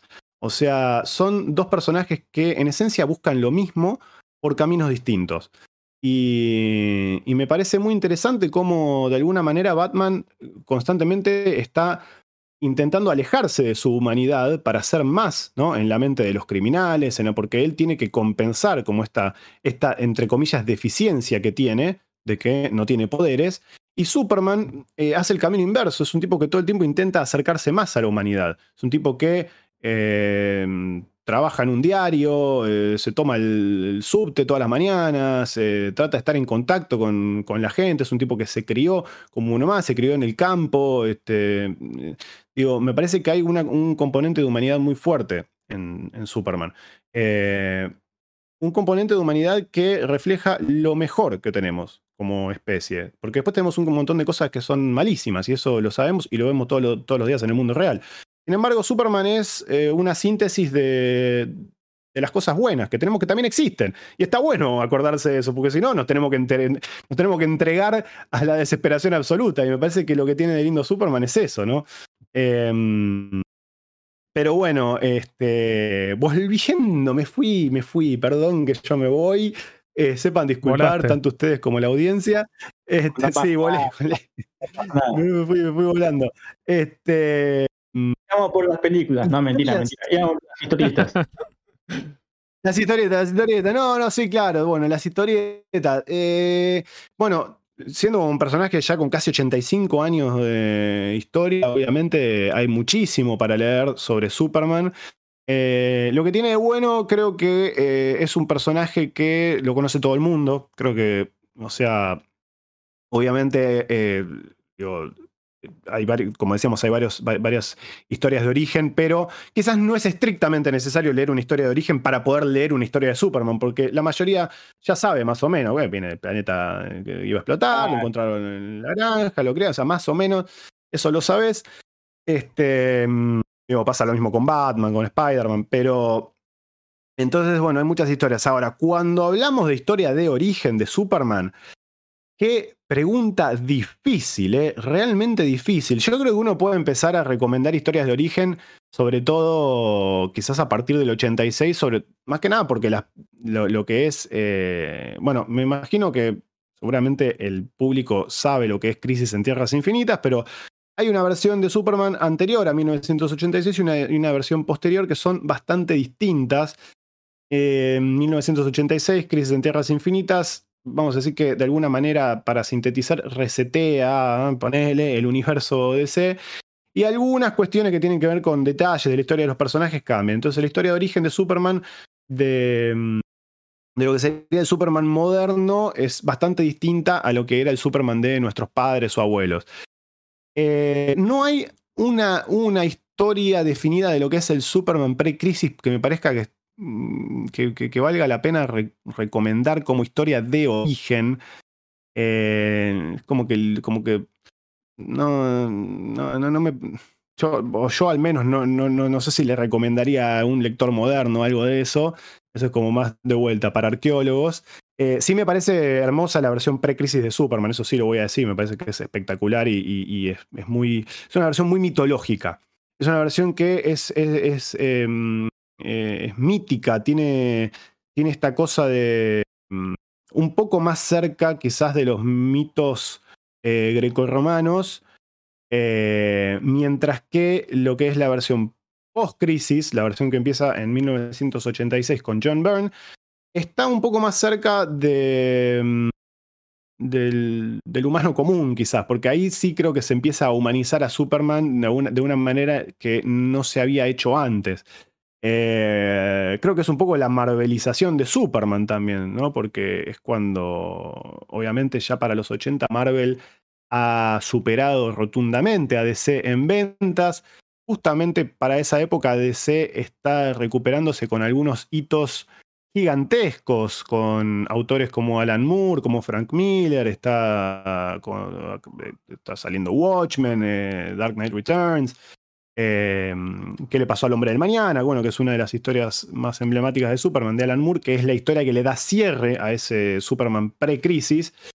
Este, em, pero el Superman post-crisis, sí, podemos decir de alguna manera que es un poco una marvelización, porque el que se encarga de relanzar el origen del personaje, de contarte de vuelta eh, el origen de, Superman es nada más, que, nada, más, y nada menos que el tipo que había estado escribiendo eh, y dibujando a los Cuatro Fantásticos unos años antes, con, una, con un run espectacular, que es lo mejor que hay de los Cuatro Fantásticos después de Jack Kirby con Stan Lee.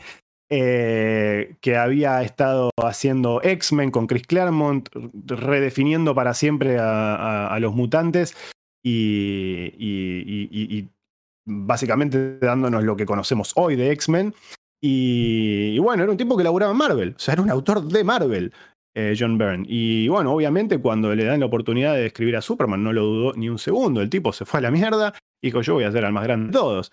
Y la historia de John Byrne de Superman de Man of Steel es al día de hoy la versión favorita de muchos como origen. Y yo creo que es es, es posiblemente la. Sí, creo que es la. Eh, creo que es la más recomendable. Eh, es como que lo dudo.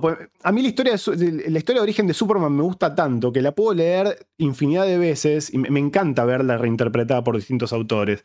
Lo que tiene la versión de Byrne es que fue muy personal y fue muy jugada. Hizo cosas que verdaderamente fueron jugadas. Cambió mucho la mitología de Superman.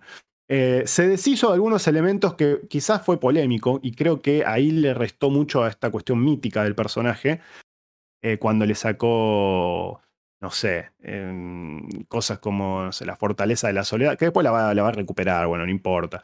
Pero este, mm, le cambia completamente el origen de, Krypton. Krypton. El Krypton de, Man of Steel de John Byrne es completamente distinto, es un Krypton que no tiene nada que ver con el precrisis, que el precrisis, Jorel y Lara eran unos padres eh, que se amaban y que querían salvar la vida de su hijo. Bueno, acá no, acá, bueno, Llorel sí, pero Lara más o menos, o sea, era una sociedad estéril en la que la gente no tenía contacto prácticamente. Eh, y en este sentido sí me parece una historia muy linda porque lo que viene a representar Superman es la...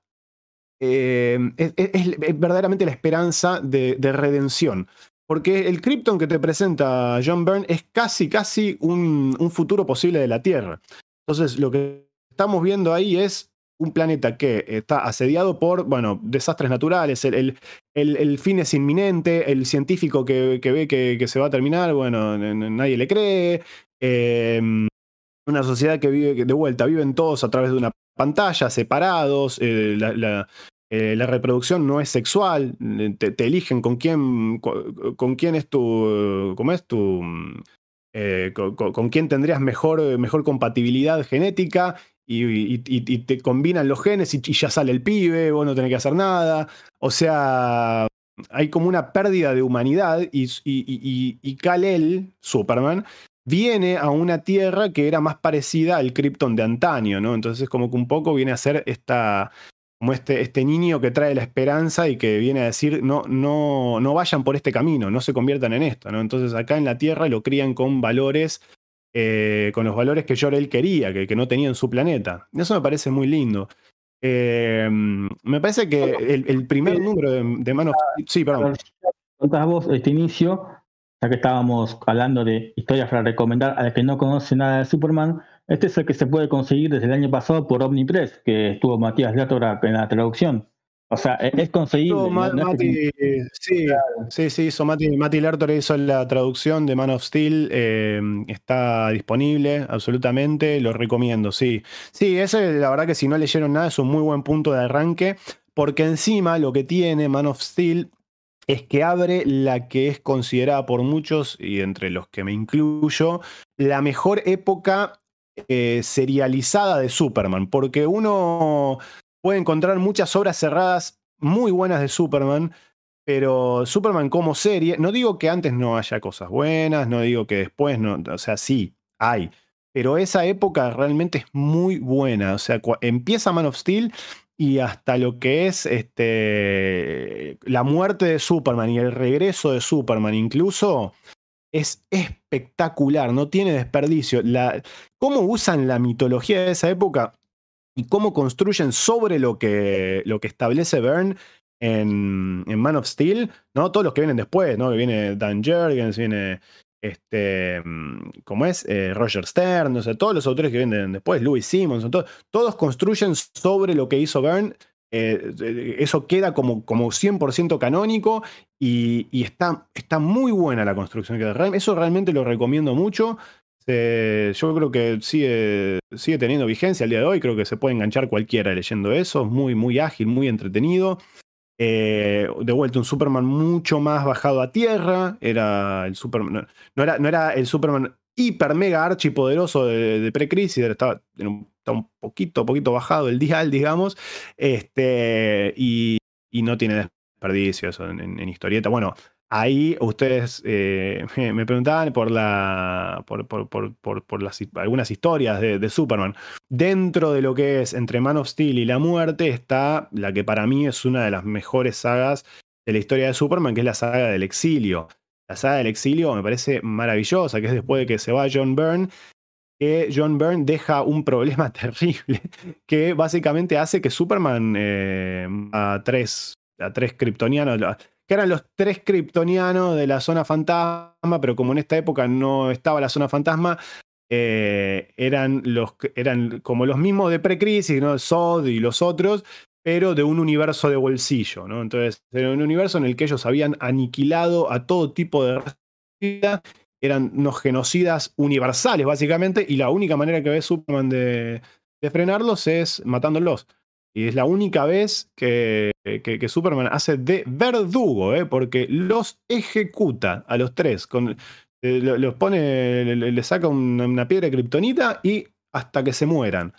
Y, y eso fue, bueno, fue muy polémico, obviamente, porque Superman no mata. Y, y eso llevó a lo que para mí es una de las mejores sagas, es esta saga del exilio, que es Superman autoimponiéndose un exilio, se va de la Tierra porque básicamente está, está deprimido porque tuvo que matar a, tres, a tres, seres vivos, que es algo que, va en contra de su código moral. Siente culpa y está perfecto. Después de cometer el acto más anti-Superman que existe, lo mejor que puede hacer es que él sienta culpa y sentirse mal de eso. Y, y se, se autoexilie a voluntad propia. O sea, de hacer de cometer algo que va en contra del personaje, para todos los que siguen la historia, eh, la, respuesta, la resolución que él da está, está acorde de lo que esperábamos de él. Entonces está, está bien. Cierta solución a esa cagada. Totalmente. Totalmente. Totalmente. Y está muy bien cómo los autores lo van llevando por ese viaje, ¿no? De, llegar a perdonarse a él mismo. Eh, hay, un, hay un viaje de, de, personaje muy interesante eh, que me parece que es de vuelta, tiene mucha humanidad sin perder de vista lo grandilocuente del personaje y, este, esta aura medio de santidad ¿no? que él tiene. Es, un choque muy fuerte, ¿no? Esto, esto que decimos. Un tipo que, que, está en contra de, quitar una vida, que se vio en una situación muy gris en la que tuvo, en la que no, en la que no vio otra salida. Entonces, eso es terrible, ¿no? El hecho de que, porque, para Superman siempre hay otra, otro, otro camino. Bueno, en este caso no lo hubo. Y eso es interesante. Es un poco un golpe de, de realidad, ¿no? Si se quiere, una cosa realmente muy gris. Y mm, y está muy bien resuelto, está muy bien resuelto, tanto del punto de vista del arco del personaje como de la acción, que es espectacular, eh, todo lo que es la parte mitológica, toda la parte de historia de los personajes que él se va encontrando, eh, que te termina siendo un gladiador en, la arena de Mongul y, y, peleando, viste, todo barbudo, con, un traje así también, todo con, la capa medio, como atada al cuerpo, este, como una túnica. Y, ahí, aparece por primera vez también un, un concepto clave, porque ahí todavía no era un personaje, era un artefacto que es el erradicador, que es un personaje que va a ser muy importante después eh, durante la saga de La muerte y el regreso, que también es otra de mis sagas favoritas de Superman. Un poco por nostalgia, porque fue el, eh, la saga comiquera que yo siempre digo que me hizo comiquero. Eh, y otro poco porque creo que realmente es muy buena. objetivamente me parece muy buena. Em, y el Erradicador me parece un gran personaje. Pero bueno, esa, esa es una que, que recontra recomendaría. Después, otra que quizás es muy este, mm, es, capaz está, está, siempre en las listas de todo. Creo que las otras dos están siempre en las listas que, recomiendo a todo el mundo, pero bueno, por algo las recomiendo a todo el mundo, ¿no? Que una es sin duda em, para el hombre que lo tiene todo, eh, o para el hombre que lo tenía todo, este, que es la, una de las historias de Alan Moore, nada más y nada menos, de, de Superman en, en el anual 11 de Superman, que es una historia que em, es pre-crisis, un poco por eso la elijo, ¿no? Porque dije, vamos a hablar una que sea post-crisis, bien post-crisis, como es la saga del exilio, y te la conecto con la saga de la muerte y, del, reinado. O sea, hago trampa y las meto en tándem, porque, me parece que está, está, muy buena la continuidad que arman en toda esa época. Em, y, bueno, la saga, e, esta historia de Alan que tiene de brillante es que es un número esa cosa de. O sea, esto que les estaba contando son un montón de números de, las distintas series que salían en ese momento. Pero este anual es, un, es una sola revista y tiene esa cosa de la historia que se podía contar en un número y ya, ¿no? Eso, eso que hoy ya prácticamente está perdido. Eh, y es una gran historia del Superman pre-crisis, este Superman que le gusta más a Alan Moore, este Superman mítico, em, viste, con siempre que, que, está pensando en Krypton y en, su herencia y que, tiene como esta cosa más, no quiero decir de Dios, pero tiene como esta cosa más casi onírica de personaje más fantasioso. Que a Moore le encanta eso, un poco porque es el Superman que leía cuando era chico y, un poco porque es un tipo que está muy metido con, lo que tiene que ver con, con, con, eh, ¿cómo te diría? No sé, si uno le leyó Promistia, es un tipo que claramente está muy metido con lo que es el mundo de las ideas, de, de mm, eh, como la cosa que no, le importa tanto la, la, humanidad en sí en términos realistas, porque no es un personaje realista, entonces no la necesita para, para suscitar emociones reales. ¿no? Y me parece que esto es lo que tiene. Está muy bien tratado desde, desde la óptica mítica, pero te genera emociones muy reales. Es una historia que tiene. se mete mucho en la psicología de, este personaje en la que es tan difícil meterse. Eh, y, nada, tiene un par de vueltas de, tuerca que están muy bien, muy originales. Tiene, yo creo que todos los elementos clave para entender a Superman. Es una historia em, en la que ves un poco el entorno que lo rodeaba, ¿no? En ese momento ves la fortaleza de la soledad, ves, bueno, una pequeña referencia a la ciudad embotellada de Kandor, tiene un enemigo poderoso como Mongul que le hace, eh, le hace pelea a puño, eh, a puño limpio, ¿no? Tenés esa cosa del enfrentamiento eh, físico de Superman, ¿no? Con un enemigo que está a su nivel tenés también la aparición de personajes clave para la historia de Superman, que son Batman y Wonder Woman. Y está Robin también, que es Jason Todd en ese momento, que tiene una participación también fundamental para la historia. Pero, pero está la, amistad con Batman y con Wonder Woman plasmada que me parece vital para Superman. Yo creo que esos personajes, eh, más allá de que son franquicias en sí mismas, son muy importantes para, para Superman, para la historia de Superman. O sea, a la vez creo que son, son parte del, digamos, de los personajes, entre comillas, secundarios de la historia de Superman. Como también Superman lo es en la de ellos. Pero, pero eso me parece que también está buenísimo, ¿no? Que tenga eso. Y aparte tiene esta cosa de que se mete con, el, con la parte psicológica del personaje. te hace verlo, eh, ver su, qué, qué, anhelos tiene, qué, eh, ¿Qué quiere el hombre que lo tiene todo? El tipo que puede hacerlo todo. ¿Qué, qué es lo que. ¿Cuál es el, deseo más profundo de su corazón? Em, quizás inconsciente, ¿no? Quizás él no es que él, está bien con quien es, pero quizás en el fondo, muy bien en el fondo, ¿qué, es lo que, lo que siente? Es un tipo que en definitiva perdió a toda su especie. Es, es, en, en, su esencia, Superman es un concepto muy solitario. Es, un tipo que está bien, bueno, después tenés, te parece super perro, super chica, todo lo que quiera. Pero igual, es, un tipo que perdió su, no solo a sus padres, o sea, Batman perdió a los padres. Este tipo perdió todo su planeta. Es un planeta que nunca conoció directamente. Entonces es como que eh, tiene que ver con su identidad. Porque me vas a decir, claro, bueno, pero nunca lo conoció, ya está, ¿qué le importa? Y no, pero es su identidad. El, ahí, el hombre que puede hacer todo, el hombre que puede hacer todo no tiene nada básicamente ese es el concepto. Mira, el chabón no, no, en algún punto, Claro, en algún punto es eso. Entonces, me parece que es una hermosa historia, más allá de que, bueno, Alan Moore la ejecuta con una maestría. Bueno, la maestría que lo caracteriza, Dave Gibbons también, es el, equipo que hizo Watchmen, nada más y nada menos.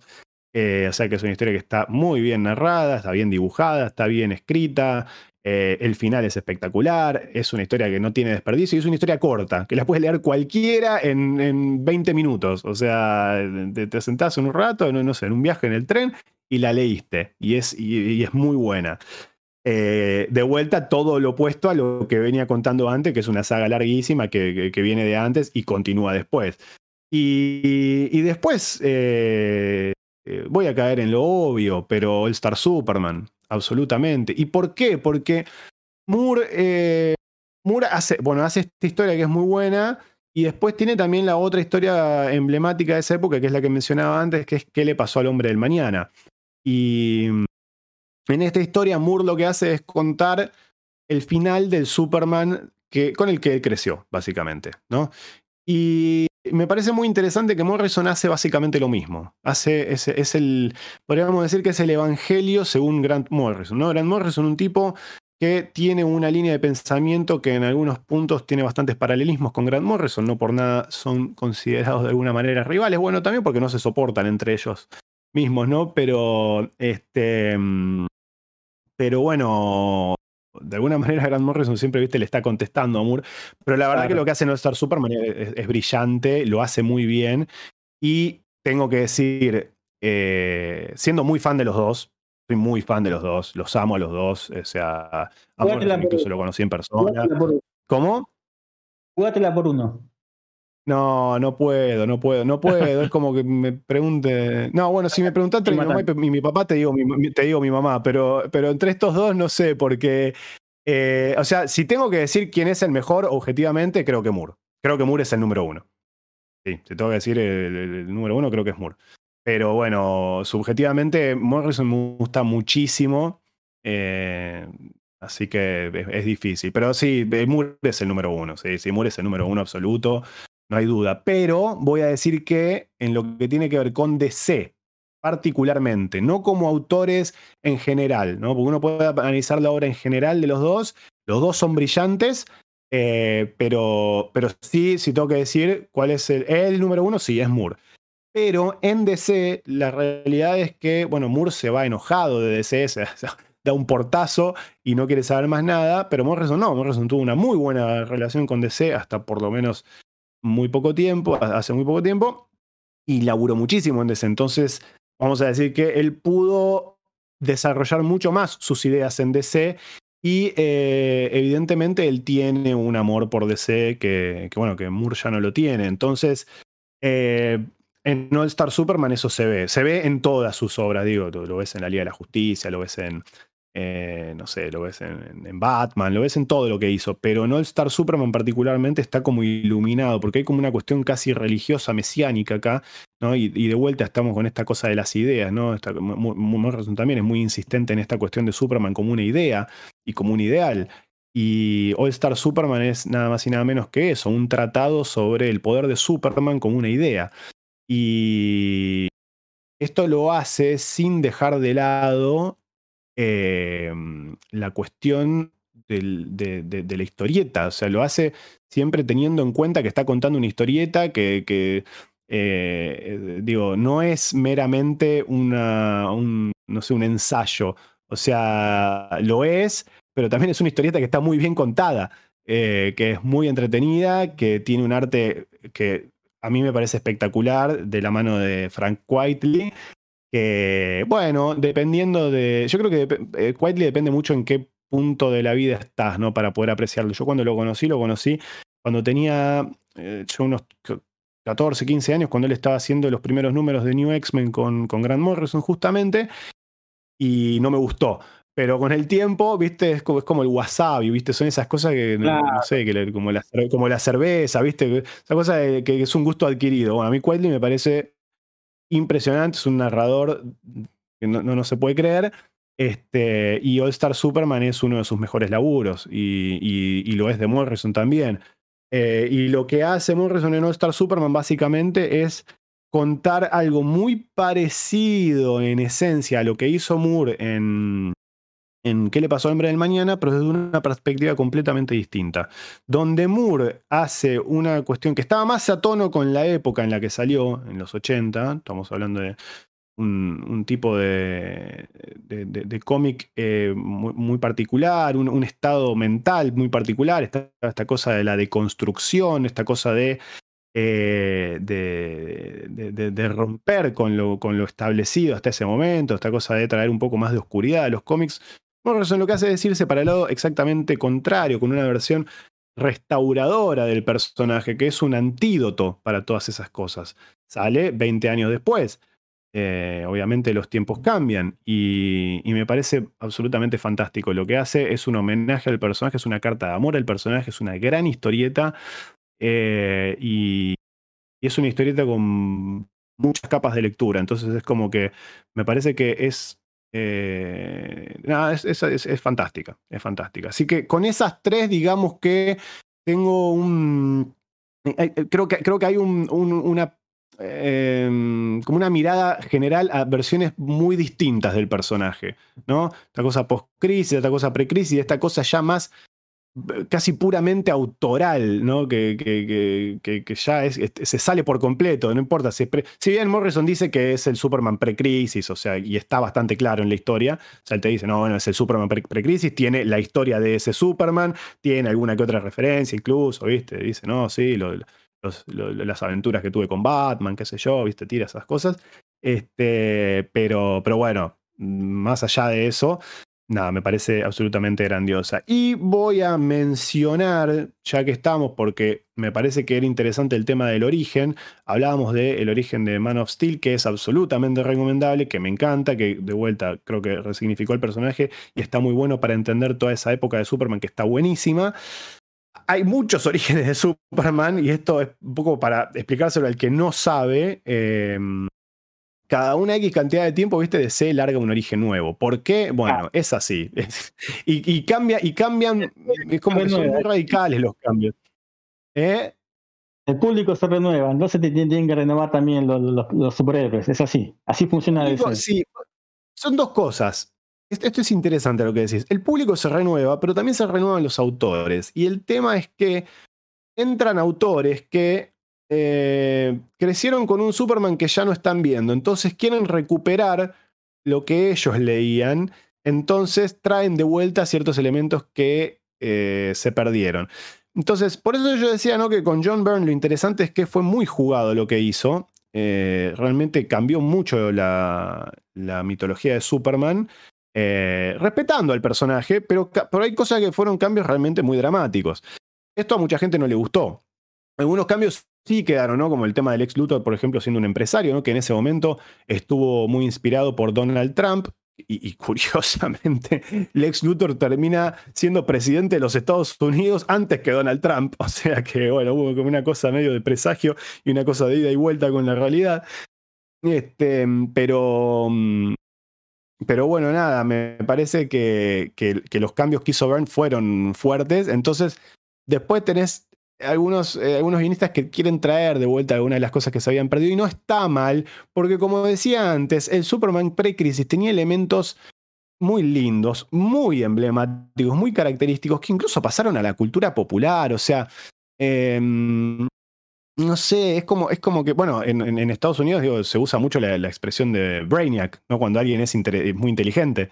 Eh, y eso es, por, por el enemigo de Superman, es por Brainiac, ¿no? Cuando uno habla de, que tiene una kriptonita, ¿no? Que es una debilidad. Eh, cuando uno, no sé, por ejemplo, ve el episodio de Seinfeld de Bizarro, que habla del mundo bizarro, de que son todos los opuestos a, los protagonistas de la serie. Em, si bien esas cosas no se habían perdido, eh, creo que el enfoque se había perdido un poco esta cosa de querer hacer todo un poco más bajado a tierra, que era un poco la, política del DC de esa época, que digo, está bien, qué sé yo, era la época, pero sacrificó cosas que eran lindas, ¿no? Me parece, de golpe. Em, entiendo, hicieron, y, y, a mí me gustan mucho las dos versiones. Digo, en esa época la idea fue decir, bueno, basta, Superman es el único sobreviviente de Krypton. Se acabó, basta de super chica, super perro, super nada. Entonces, todos esos elementos que eran como más absurdos, más, más, ¿viste? más eh, entre comillas, infantiles. En ese momento, ¿viste? Se estaba tratando de apuntar el, cómic a un público capaz un poco más mm, adulto, si se quiere.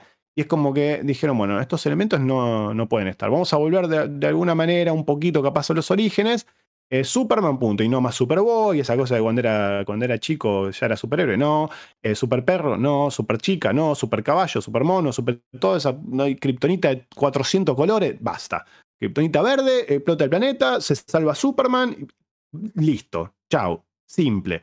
Está bien, está bueno, me gusta, de hecho me gusta mucho y depende del día que me preguntes, te digo me gusta más una u otra. Y eso me parece que está bueno también. A mí porque de vuelta y está esta cosa, no quiero caer en, la, en la, analogía religiosa demasiado, pero, pero, pero me parece que está, digo, más allá de que en la genética Superman tiene esta cuestión del mito judeocristiano, ¿no? Esta cosa de, Moisés, de Jesucristo, ¿no? Es el, niño que, dejan a su suerte, es el, salvador que viene de los cielos. Bueno, yo entiendo esos paralelismos. No me gusta capaz profundizar demasiado en eso, porque me parece que a veces se le da más, eh, más cabida de lo. O, me parece que ya, ya, está muy agotado ese análisis. Este, pero, pero me parece válido.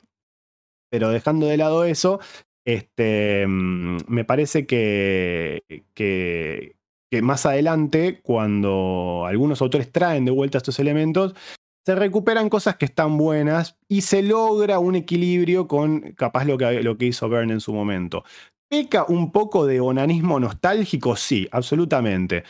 Hay varios orígenes, entre todos ellos, quizás el que mencionaría es el de Jeff Jones en Secret Origin, porque me parece que de todos los que salieron es el que eh, hace algo parecido a lo que hizo Man of Steel, porque eh, ahí, en esa época había salido Infinite Crisis, ¿no? Una nueva crisis que sacude los cimientos del multiverso. Bueno, en ese momento empieza a haber un multiverso de vuelta que ya no existía. Entonces es como que las historias se empiezan a reescribir de vuelta. El pasado que conocíamos ya no es como el que conocíamos en ese momento y cambia, cambia el origen del personaje. Bueno, y ahí recupera algunas cosas que se habían perdido. Recupera a Superboy intentando integrarlo de una manera un poco más moderna para que no quede como esta cosa medio pava de, que, de, que, era lo mismo que en Metrópolis, pero en Smallville. Entonces, viste, te lo hace como que él, bueno, es Superboy, pero se pone el traje y salva a personas, pero sin que lo vean. Y, las aventuras que tiene como Superboy en realidad las tiene en el futuro con la Legión de Superhéroes, que era un concepto que también se había eh, eliminado del origen de Superman, que era, mm, era importante. Em, se recupera a Crypto como, porque Crypto después había vuelto en, no sé, lo quisieron traer de vuelta de forma medio ridícula, no sé. La cuestión acá se recupera el tema de cripto que viene de Krypton, que lo manda Llorel en una, en una nave que estaba probando. Este, se recuperan muchos eh, elementos de esa época tratando de ayornarlos un poco a la modernidad. Y me parece que ahí es donde, donde triunfa Jones. De vuelta, es un poco una cuestión de, de, de, de onanismo nostálgico. Sí, sí, sí lo es. Un poco de eso muchas veces.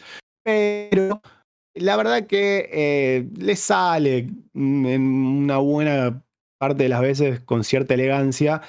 Y me parece que esa historia es muy linda, eh, toma mucho de la película de, Christopher Reeve, o sea, se nutre mucho de todas las fuentes más emblemáticas e importantes de Superman hasta esa época, estamos hablando de mediados de la década del 2000, y me parece que está bien lo que hace. Hay un intento muy noble por recuperar lo que funcionaba eh, y, conservar lo, que vino después que también funcionó. ¿no?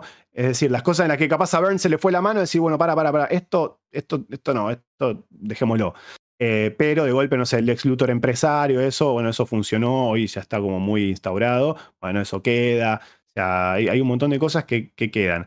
Y, eso está buenísimo. Y después, durante todo eso, es una, época muy linda de Superman, esa, muchas veces injustamente olvidada, eh, que es lo que viene entre Infinite Crisis y, bueno, lo que fue 2011, ¿no? Los nuevos 50, los infames nuevos 52.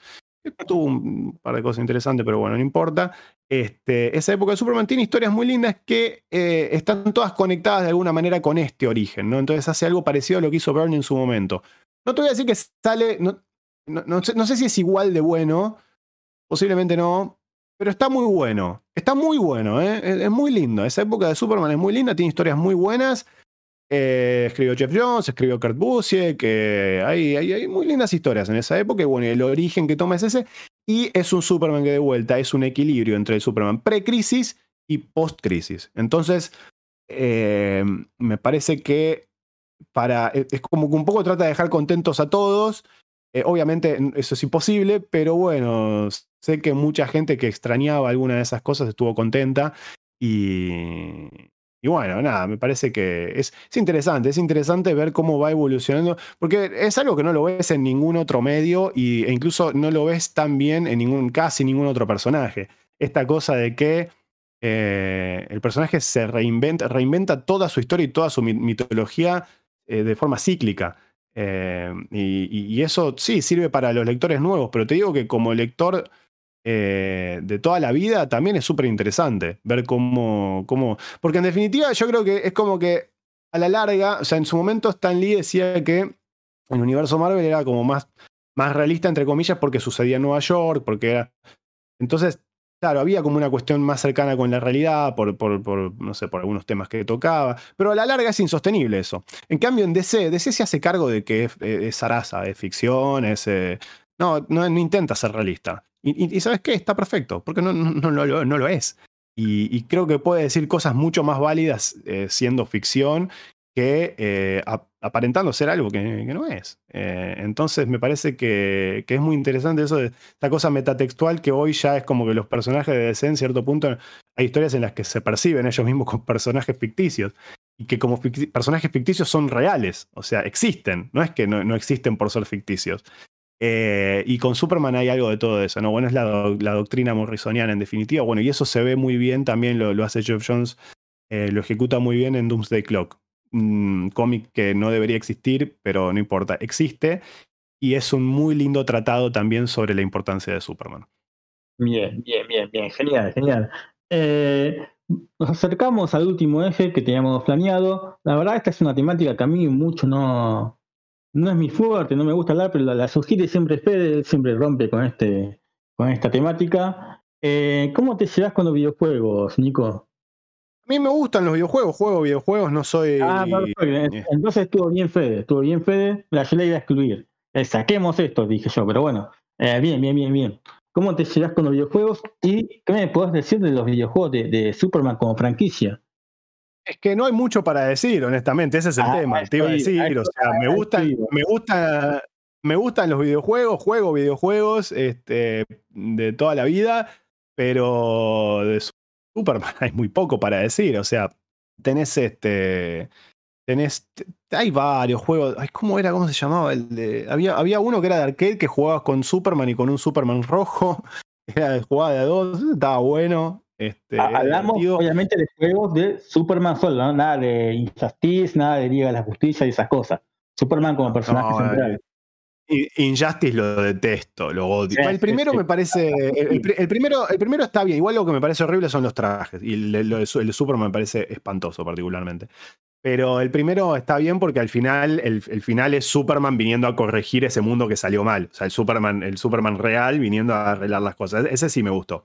Pero ya después no. Pero mm, en videojuegos de Superman, no. la, realidad es que lo más memorable que hay es el, Death and Return of Superman, que salió para Sega y Super Nintendo, eh, que es un juegazo, es un juego que al día de hoy lo sigo jugando y, la sigo pasando bien, lo amo. Eh, encima es de una época en la que pasaba esto que, no es muy frecuente, que tenía juegos que estaban inspirados directamente en historias de los cómics.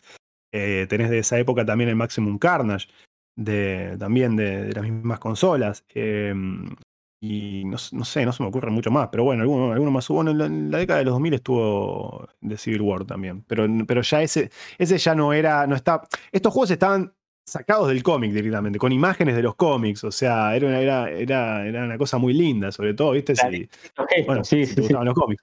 Este, y, seguía la historia del cómic eh, tal cual, pero tal cual. Y, y, ese era un juegazo. Y era un bastante juegazo, juegazo, juegazo. Con Superman, yo creo que ese juego sea bastante arriesgado, que en el primer nivel empezás con Superman y en terminar a la piña y se te muere, es como...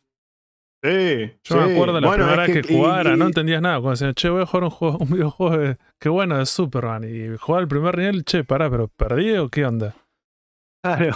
No, bueno, bueno, tal cual y fue un poco el mismo efecto que lograron con la muerte de Superman. Vos pensás que cuando sale la muerte de Superman, después de que, después de que termina la, saga en sí de la muerte, tenés el funeral. Y cuando termina el funeral, por tres meses, no sacaron nada de Superman.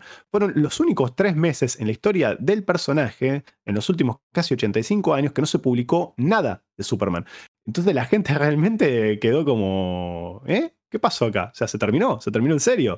Este, entonces imagínate, claro, estás jugando el juego de chico y vos decís voy a jugar con Superman y de golpe te encajan el Superman Cyborg. Pero igual los personajes están buenísimos. El Cyborg, el Eradicator, Superboy Steel, grandes personajes. Eh, grandes personajes en el cómic y tienen toda la facha en el juego también. Y, bueno, y, al final vuelve Superman y jugás con Superman, obviamente. Eh, juegazo, juegazo absoluto. Ese es, bueno, eh, obviamente, de vuelta, nostalgia.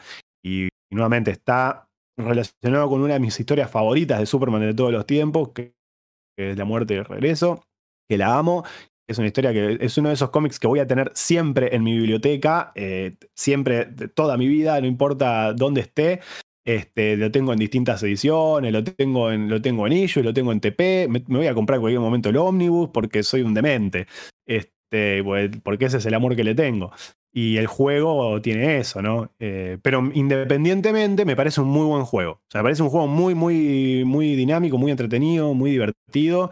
Eh, si encima sos fan de Superman, está buenísimo.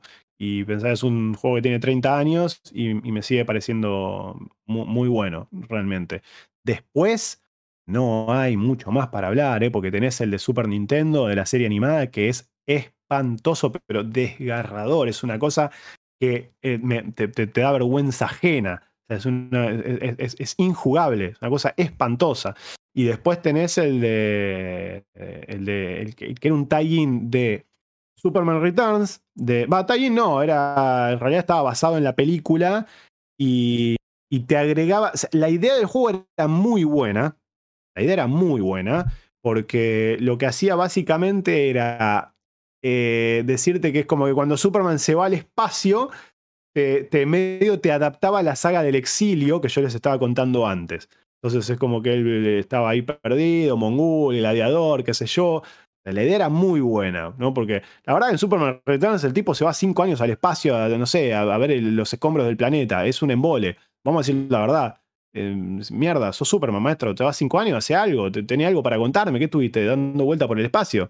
Entonces acá eh, lo tenías ahí peleando en la, en la, arena de combate, qué sé yo, le era muy buena, pero el juego era malo. El juego lamentablemente era malo, pero, pero estaba, al principio estabas en Metrópolis, podías volar por toda la ciudad, o sea, eso estaba bien. Eh, pero el juego no, no estuvo bueno. Y después de Superman, ese fue el último. No, no, hay, no hay más tenés para atrás, había uno, el primero no me acuerdo para qué consola era. No sé si era tipo Commodore 64, una de esas cosas, que era, era un, eran tres píxeles, era tipo un píxel negro, uno azul y uno rojo. Unas cosas así. Este, ibas volando. Pero eso, eso es horrible. Eh, y sí, no, más, que eso no hay. Más el de la muerte de regreso es el mejor, pero por escándalo. Eh, no, es el único bueno. Sí, tiene pocos. no, tiene hitos negativos como Superman 64, no sé si lo querés nombrar, ¿cierto? Algunos hitos caen. Sí, sí, sí. Sí, sí, recién, recién lo mencioné, ese, ese, es espantoso. no te da pelota, ¿viste? Si vos falás, falás y no, te escucho. Sí, es así. Sí, no, me parece que es espantoso. Que, no, que tenés que ir volando por, por los anillos. Y no, no, es una cosa horrible, pero horrible. Este. No, no, no. No, después tenés lo que, los que tienen que ver con la Liga de la Justicia. Eh, de eso sí, hay uno particularmente que es muy bueno, que es el Justice League Heroes, que salió en 2006 para PlayStation 3.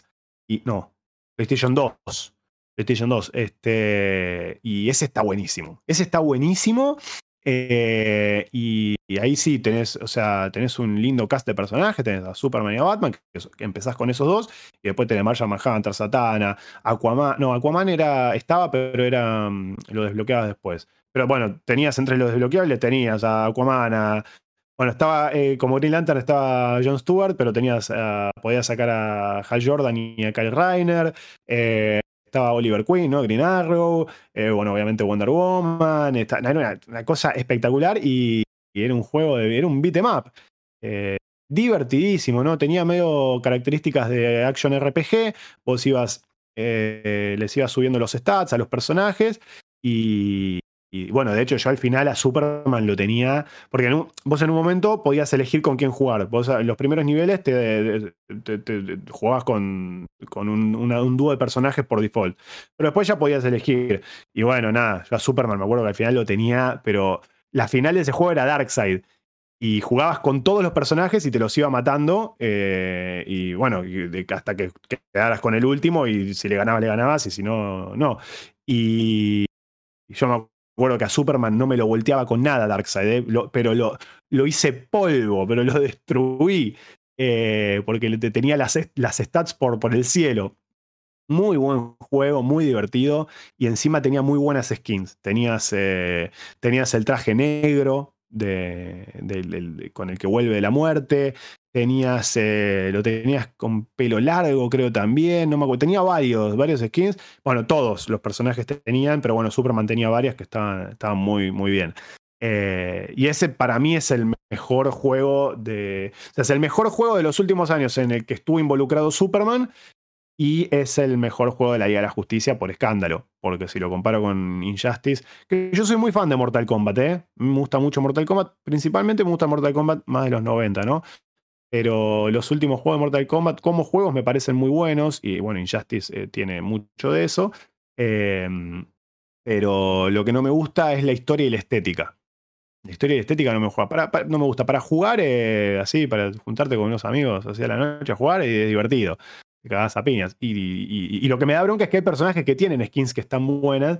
Y de hecho hay una skin de Superman de Action Comics número uno, pero salió solamente para celular. Cual me dio una bronca, a veces estaba buena. Pero. Pero. Nada, pero lo que es la historia. De vuelta, el primero sí me gusta. El primero está bueno. Eh, ya después como que se casaron mucho con esa idea del Superman dictador y qué sé yo. Para mí eso le saca mucho la gracia a Superman. O sea, me parece que está bueno para hacer una historia, porque digo, está bueno pensar qué pasaría si el tipo más noble y poderoso del mundo se corrompiera. Me parece un planteo interesante. Me parece que ya está abusado y que está llevado a un lado de uh, mirá qué cool, Superman malo. Y ahí ya me deja de parecer interesante. Me parece interesante como cuestión filosófica, me parece interesante cuando se lo enfrentan con el Superman que uno conoce y cuando Superman se ve a sí mismo y dice, uy, eh, y, si esto me pasa, como dice, yo no, no, me puedo, no puedo, no me puedo descuidar un segundo porque yo me puedo convertir en esto, ¿no? Pero sabes que no lo va a hacer porque, porque es Superman. Pero es interesante eso para, para como, como desarrollo del personaje. Pero, pero bueno, no, sí, la verdad que no me gusta. Como que siento que se enviciaron mucho con esa cosa. Que mismo lo llevaron después eh, un poco al cine, ¿no? Todo lo de Zack Snyder, o sea. Ah, estoy cansado de eso. Superman es un superhéroe. Superman se supone que. Se supone que eh, todo lo que estuve diciendo, digo. que, eh, queda, queda, tirado por tierra con, con, esta versión de Superman, viejo.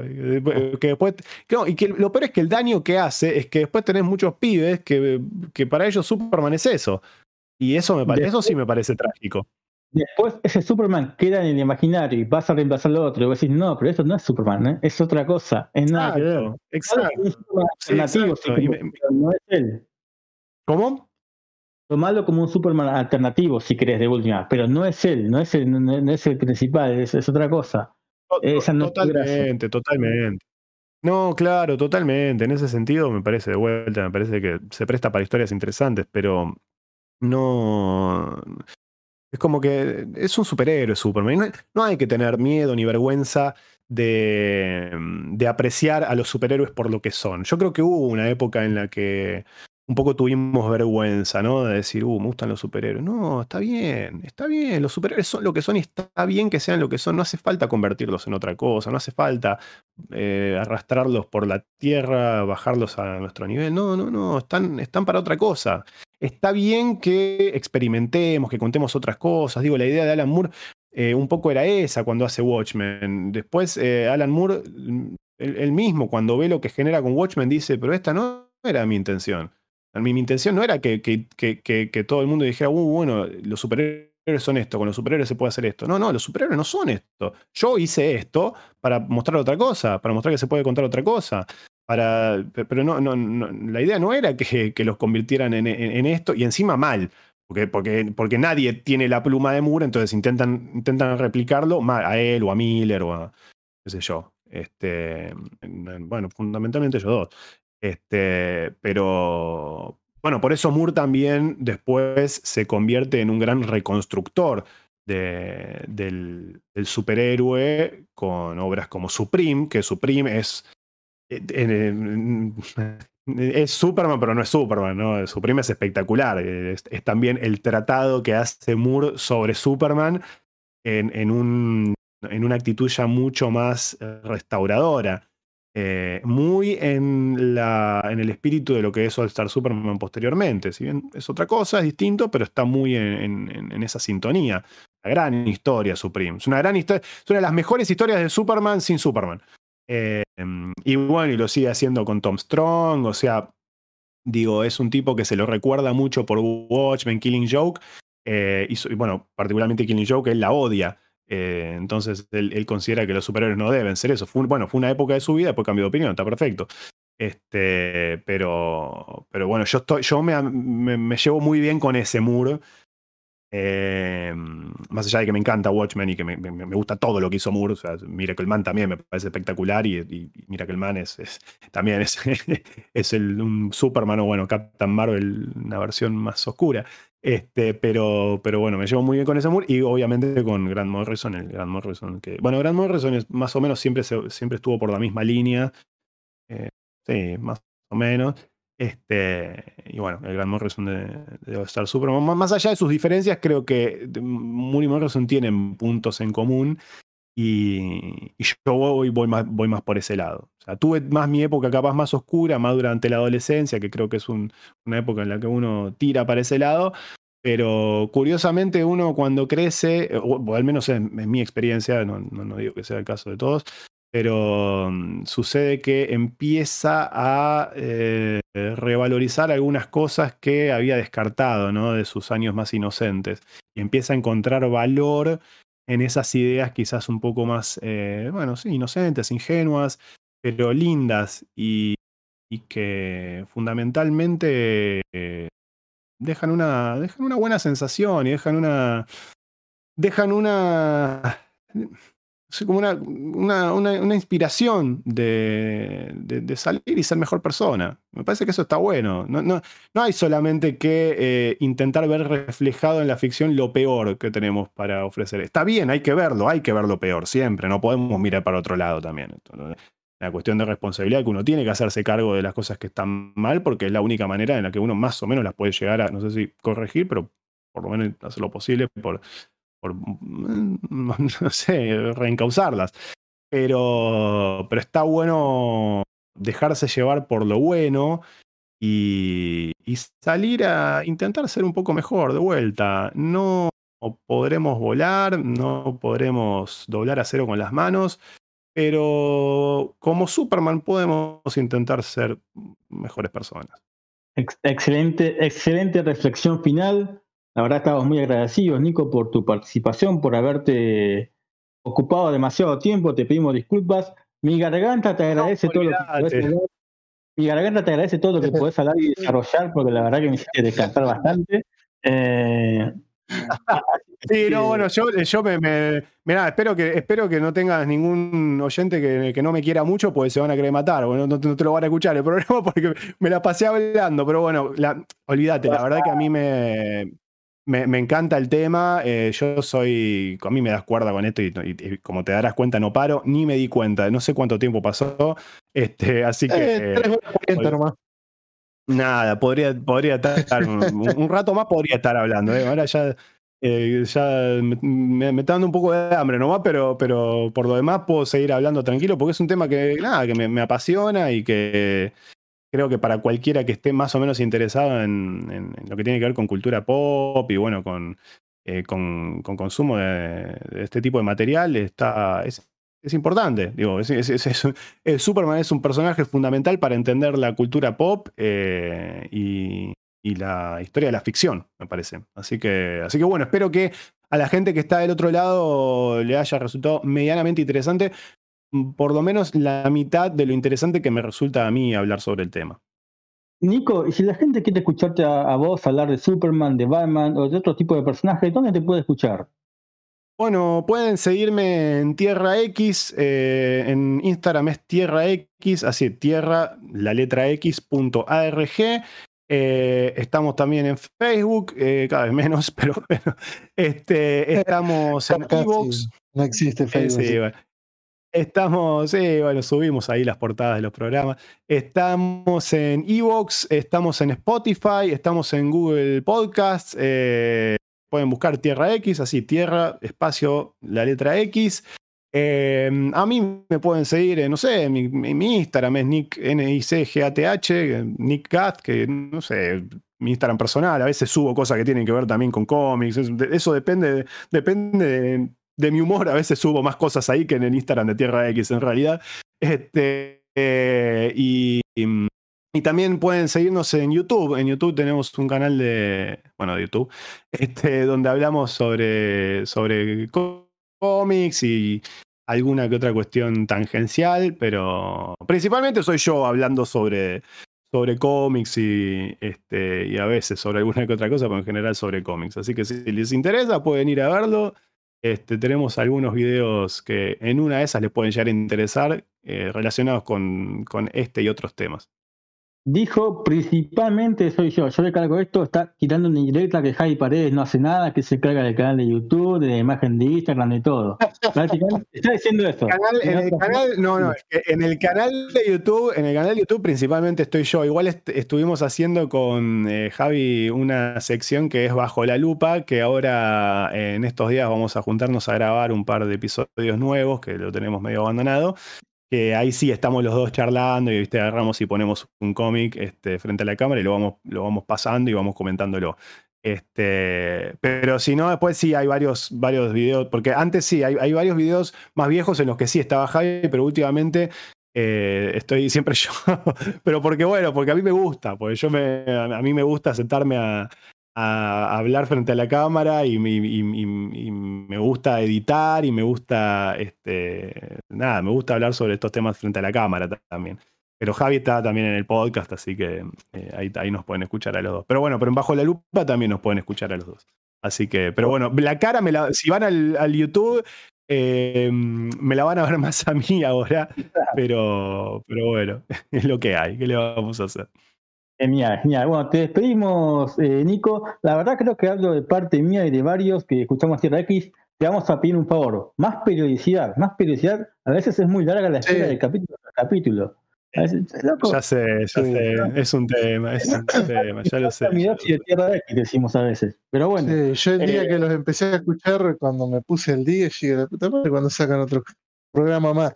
Y pasaron, y pasaron como un par de meses. Un poco no, somos una desgracia. Eh, eh, no, somos una desgracia. En ese sentido, somos una desgracia. Y, mm. encima ahora, bueno, ahora estoy, estamos grabando algunos, algunos programas que. Bueno, yo en breve me voy un tiempo, así que ya ahí no, bueno, voy a poder grabar, pero bueno, estamos grabando algunos para dejar, para, para ir sacando, así que bueno, veremos, veremos qué sucede. Pero lo sé, lo, sé, la, la, recibimos, la recibimos siempre, la queja y tiene razón. Eh, hicimos lo mismo nosotros, que, nos tomamos las vacaciones hace, un, hace 3, 4 semanas y habíamos dejado como seis programas grabados y bueno, Fede nunca lo subió. Tuvo un problema y no lo pudo subir, así que bueno. La, diferencia no, sí, no, no, La diferencia es que a nosotros no nos extraña nadie. A Nico capaz lo van a putear. Che, pelotudo, ¿cuándo vas a volver al loco? Dale. ya tienen varios años. ¿Cuántos años van con Tierra X? Son más de 5 años. Sí, sí, sí, estamos bastante. Bueno, la verdad que algo muy lindo que hablaba ayer con un amigo es que eh, hay mucha gente que empezó a hacer podcast después que nosotros y, bueno, muchas veces nos dicen, viste, que, empezaron porque nos escucharon a nosotros o qué sé yo, ese tipo de cosas. La verdad que a nosotros nos pone muy contentos. A mí me encanta, yo, yo soy uno más, igual que, igual que ustedes. Yo soy tipo que le gustan estas cosas y un día dijo, no sé, me gusta tanto que tengo ganas de hablar y, el que me quiere escuchar, que me escuche. este, entonces, eh, nada, viste, todo esto lo hacemos evidentemente porque nos gusta. Eh, así que eternamente agradecido siempre con, con, la gente que nos escucha. Muchísimas, si hay algún escucha de Tierra X ahora escuchando este programa, muchísimas gracias. Si hay alguno que nunca escuchó, bueno, ojalá le hayan dado ganas de ir y escuchar algún programa y ojalá le guste.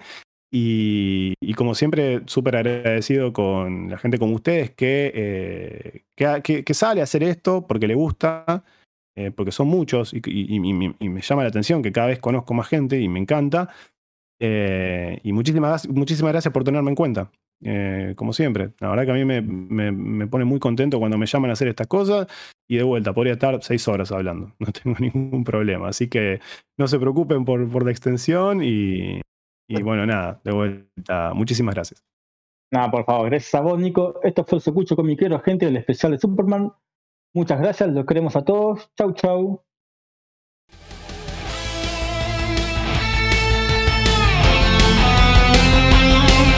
Seguinos en Instagram y Facebook como el Socucho Comiquero.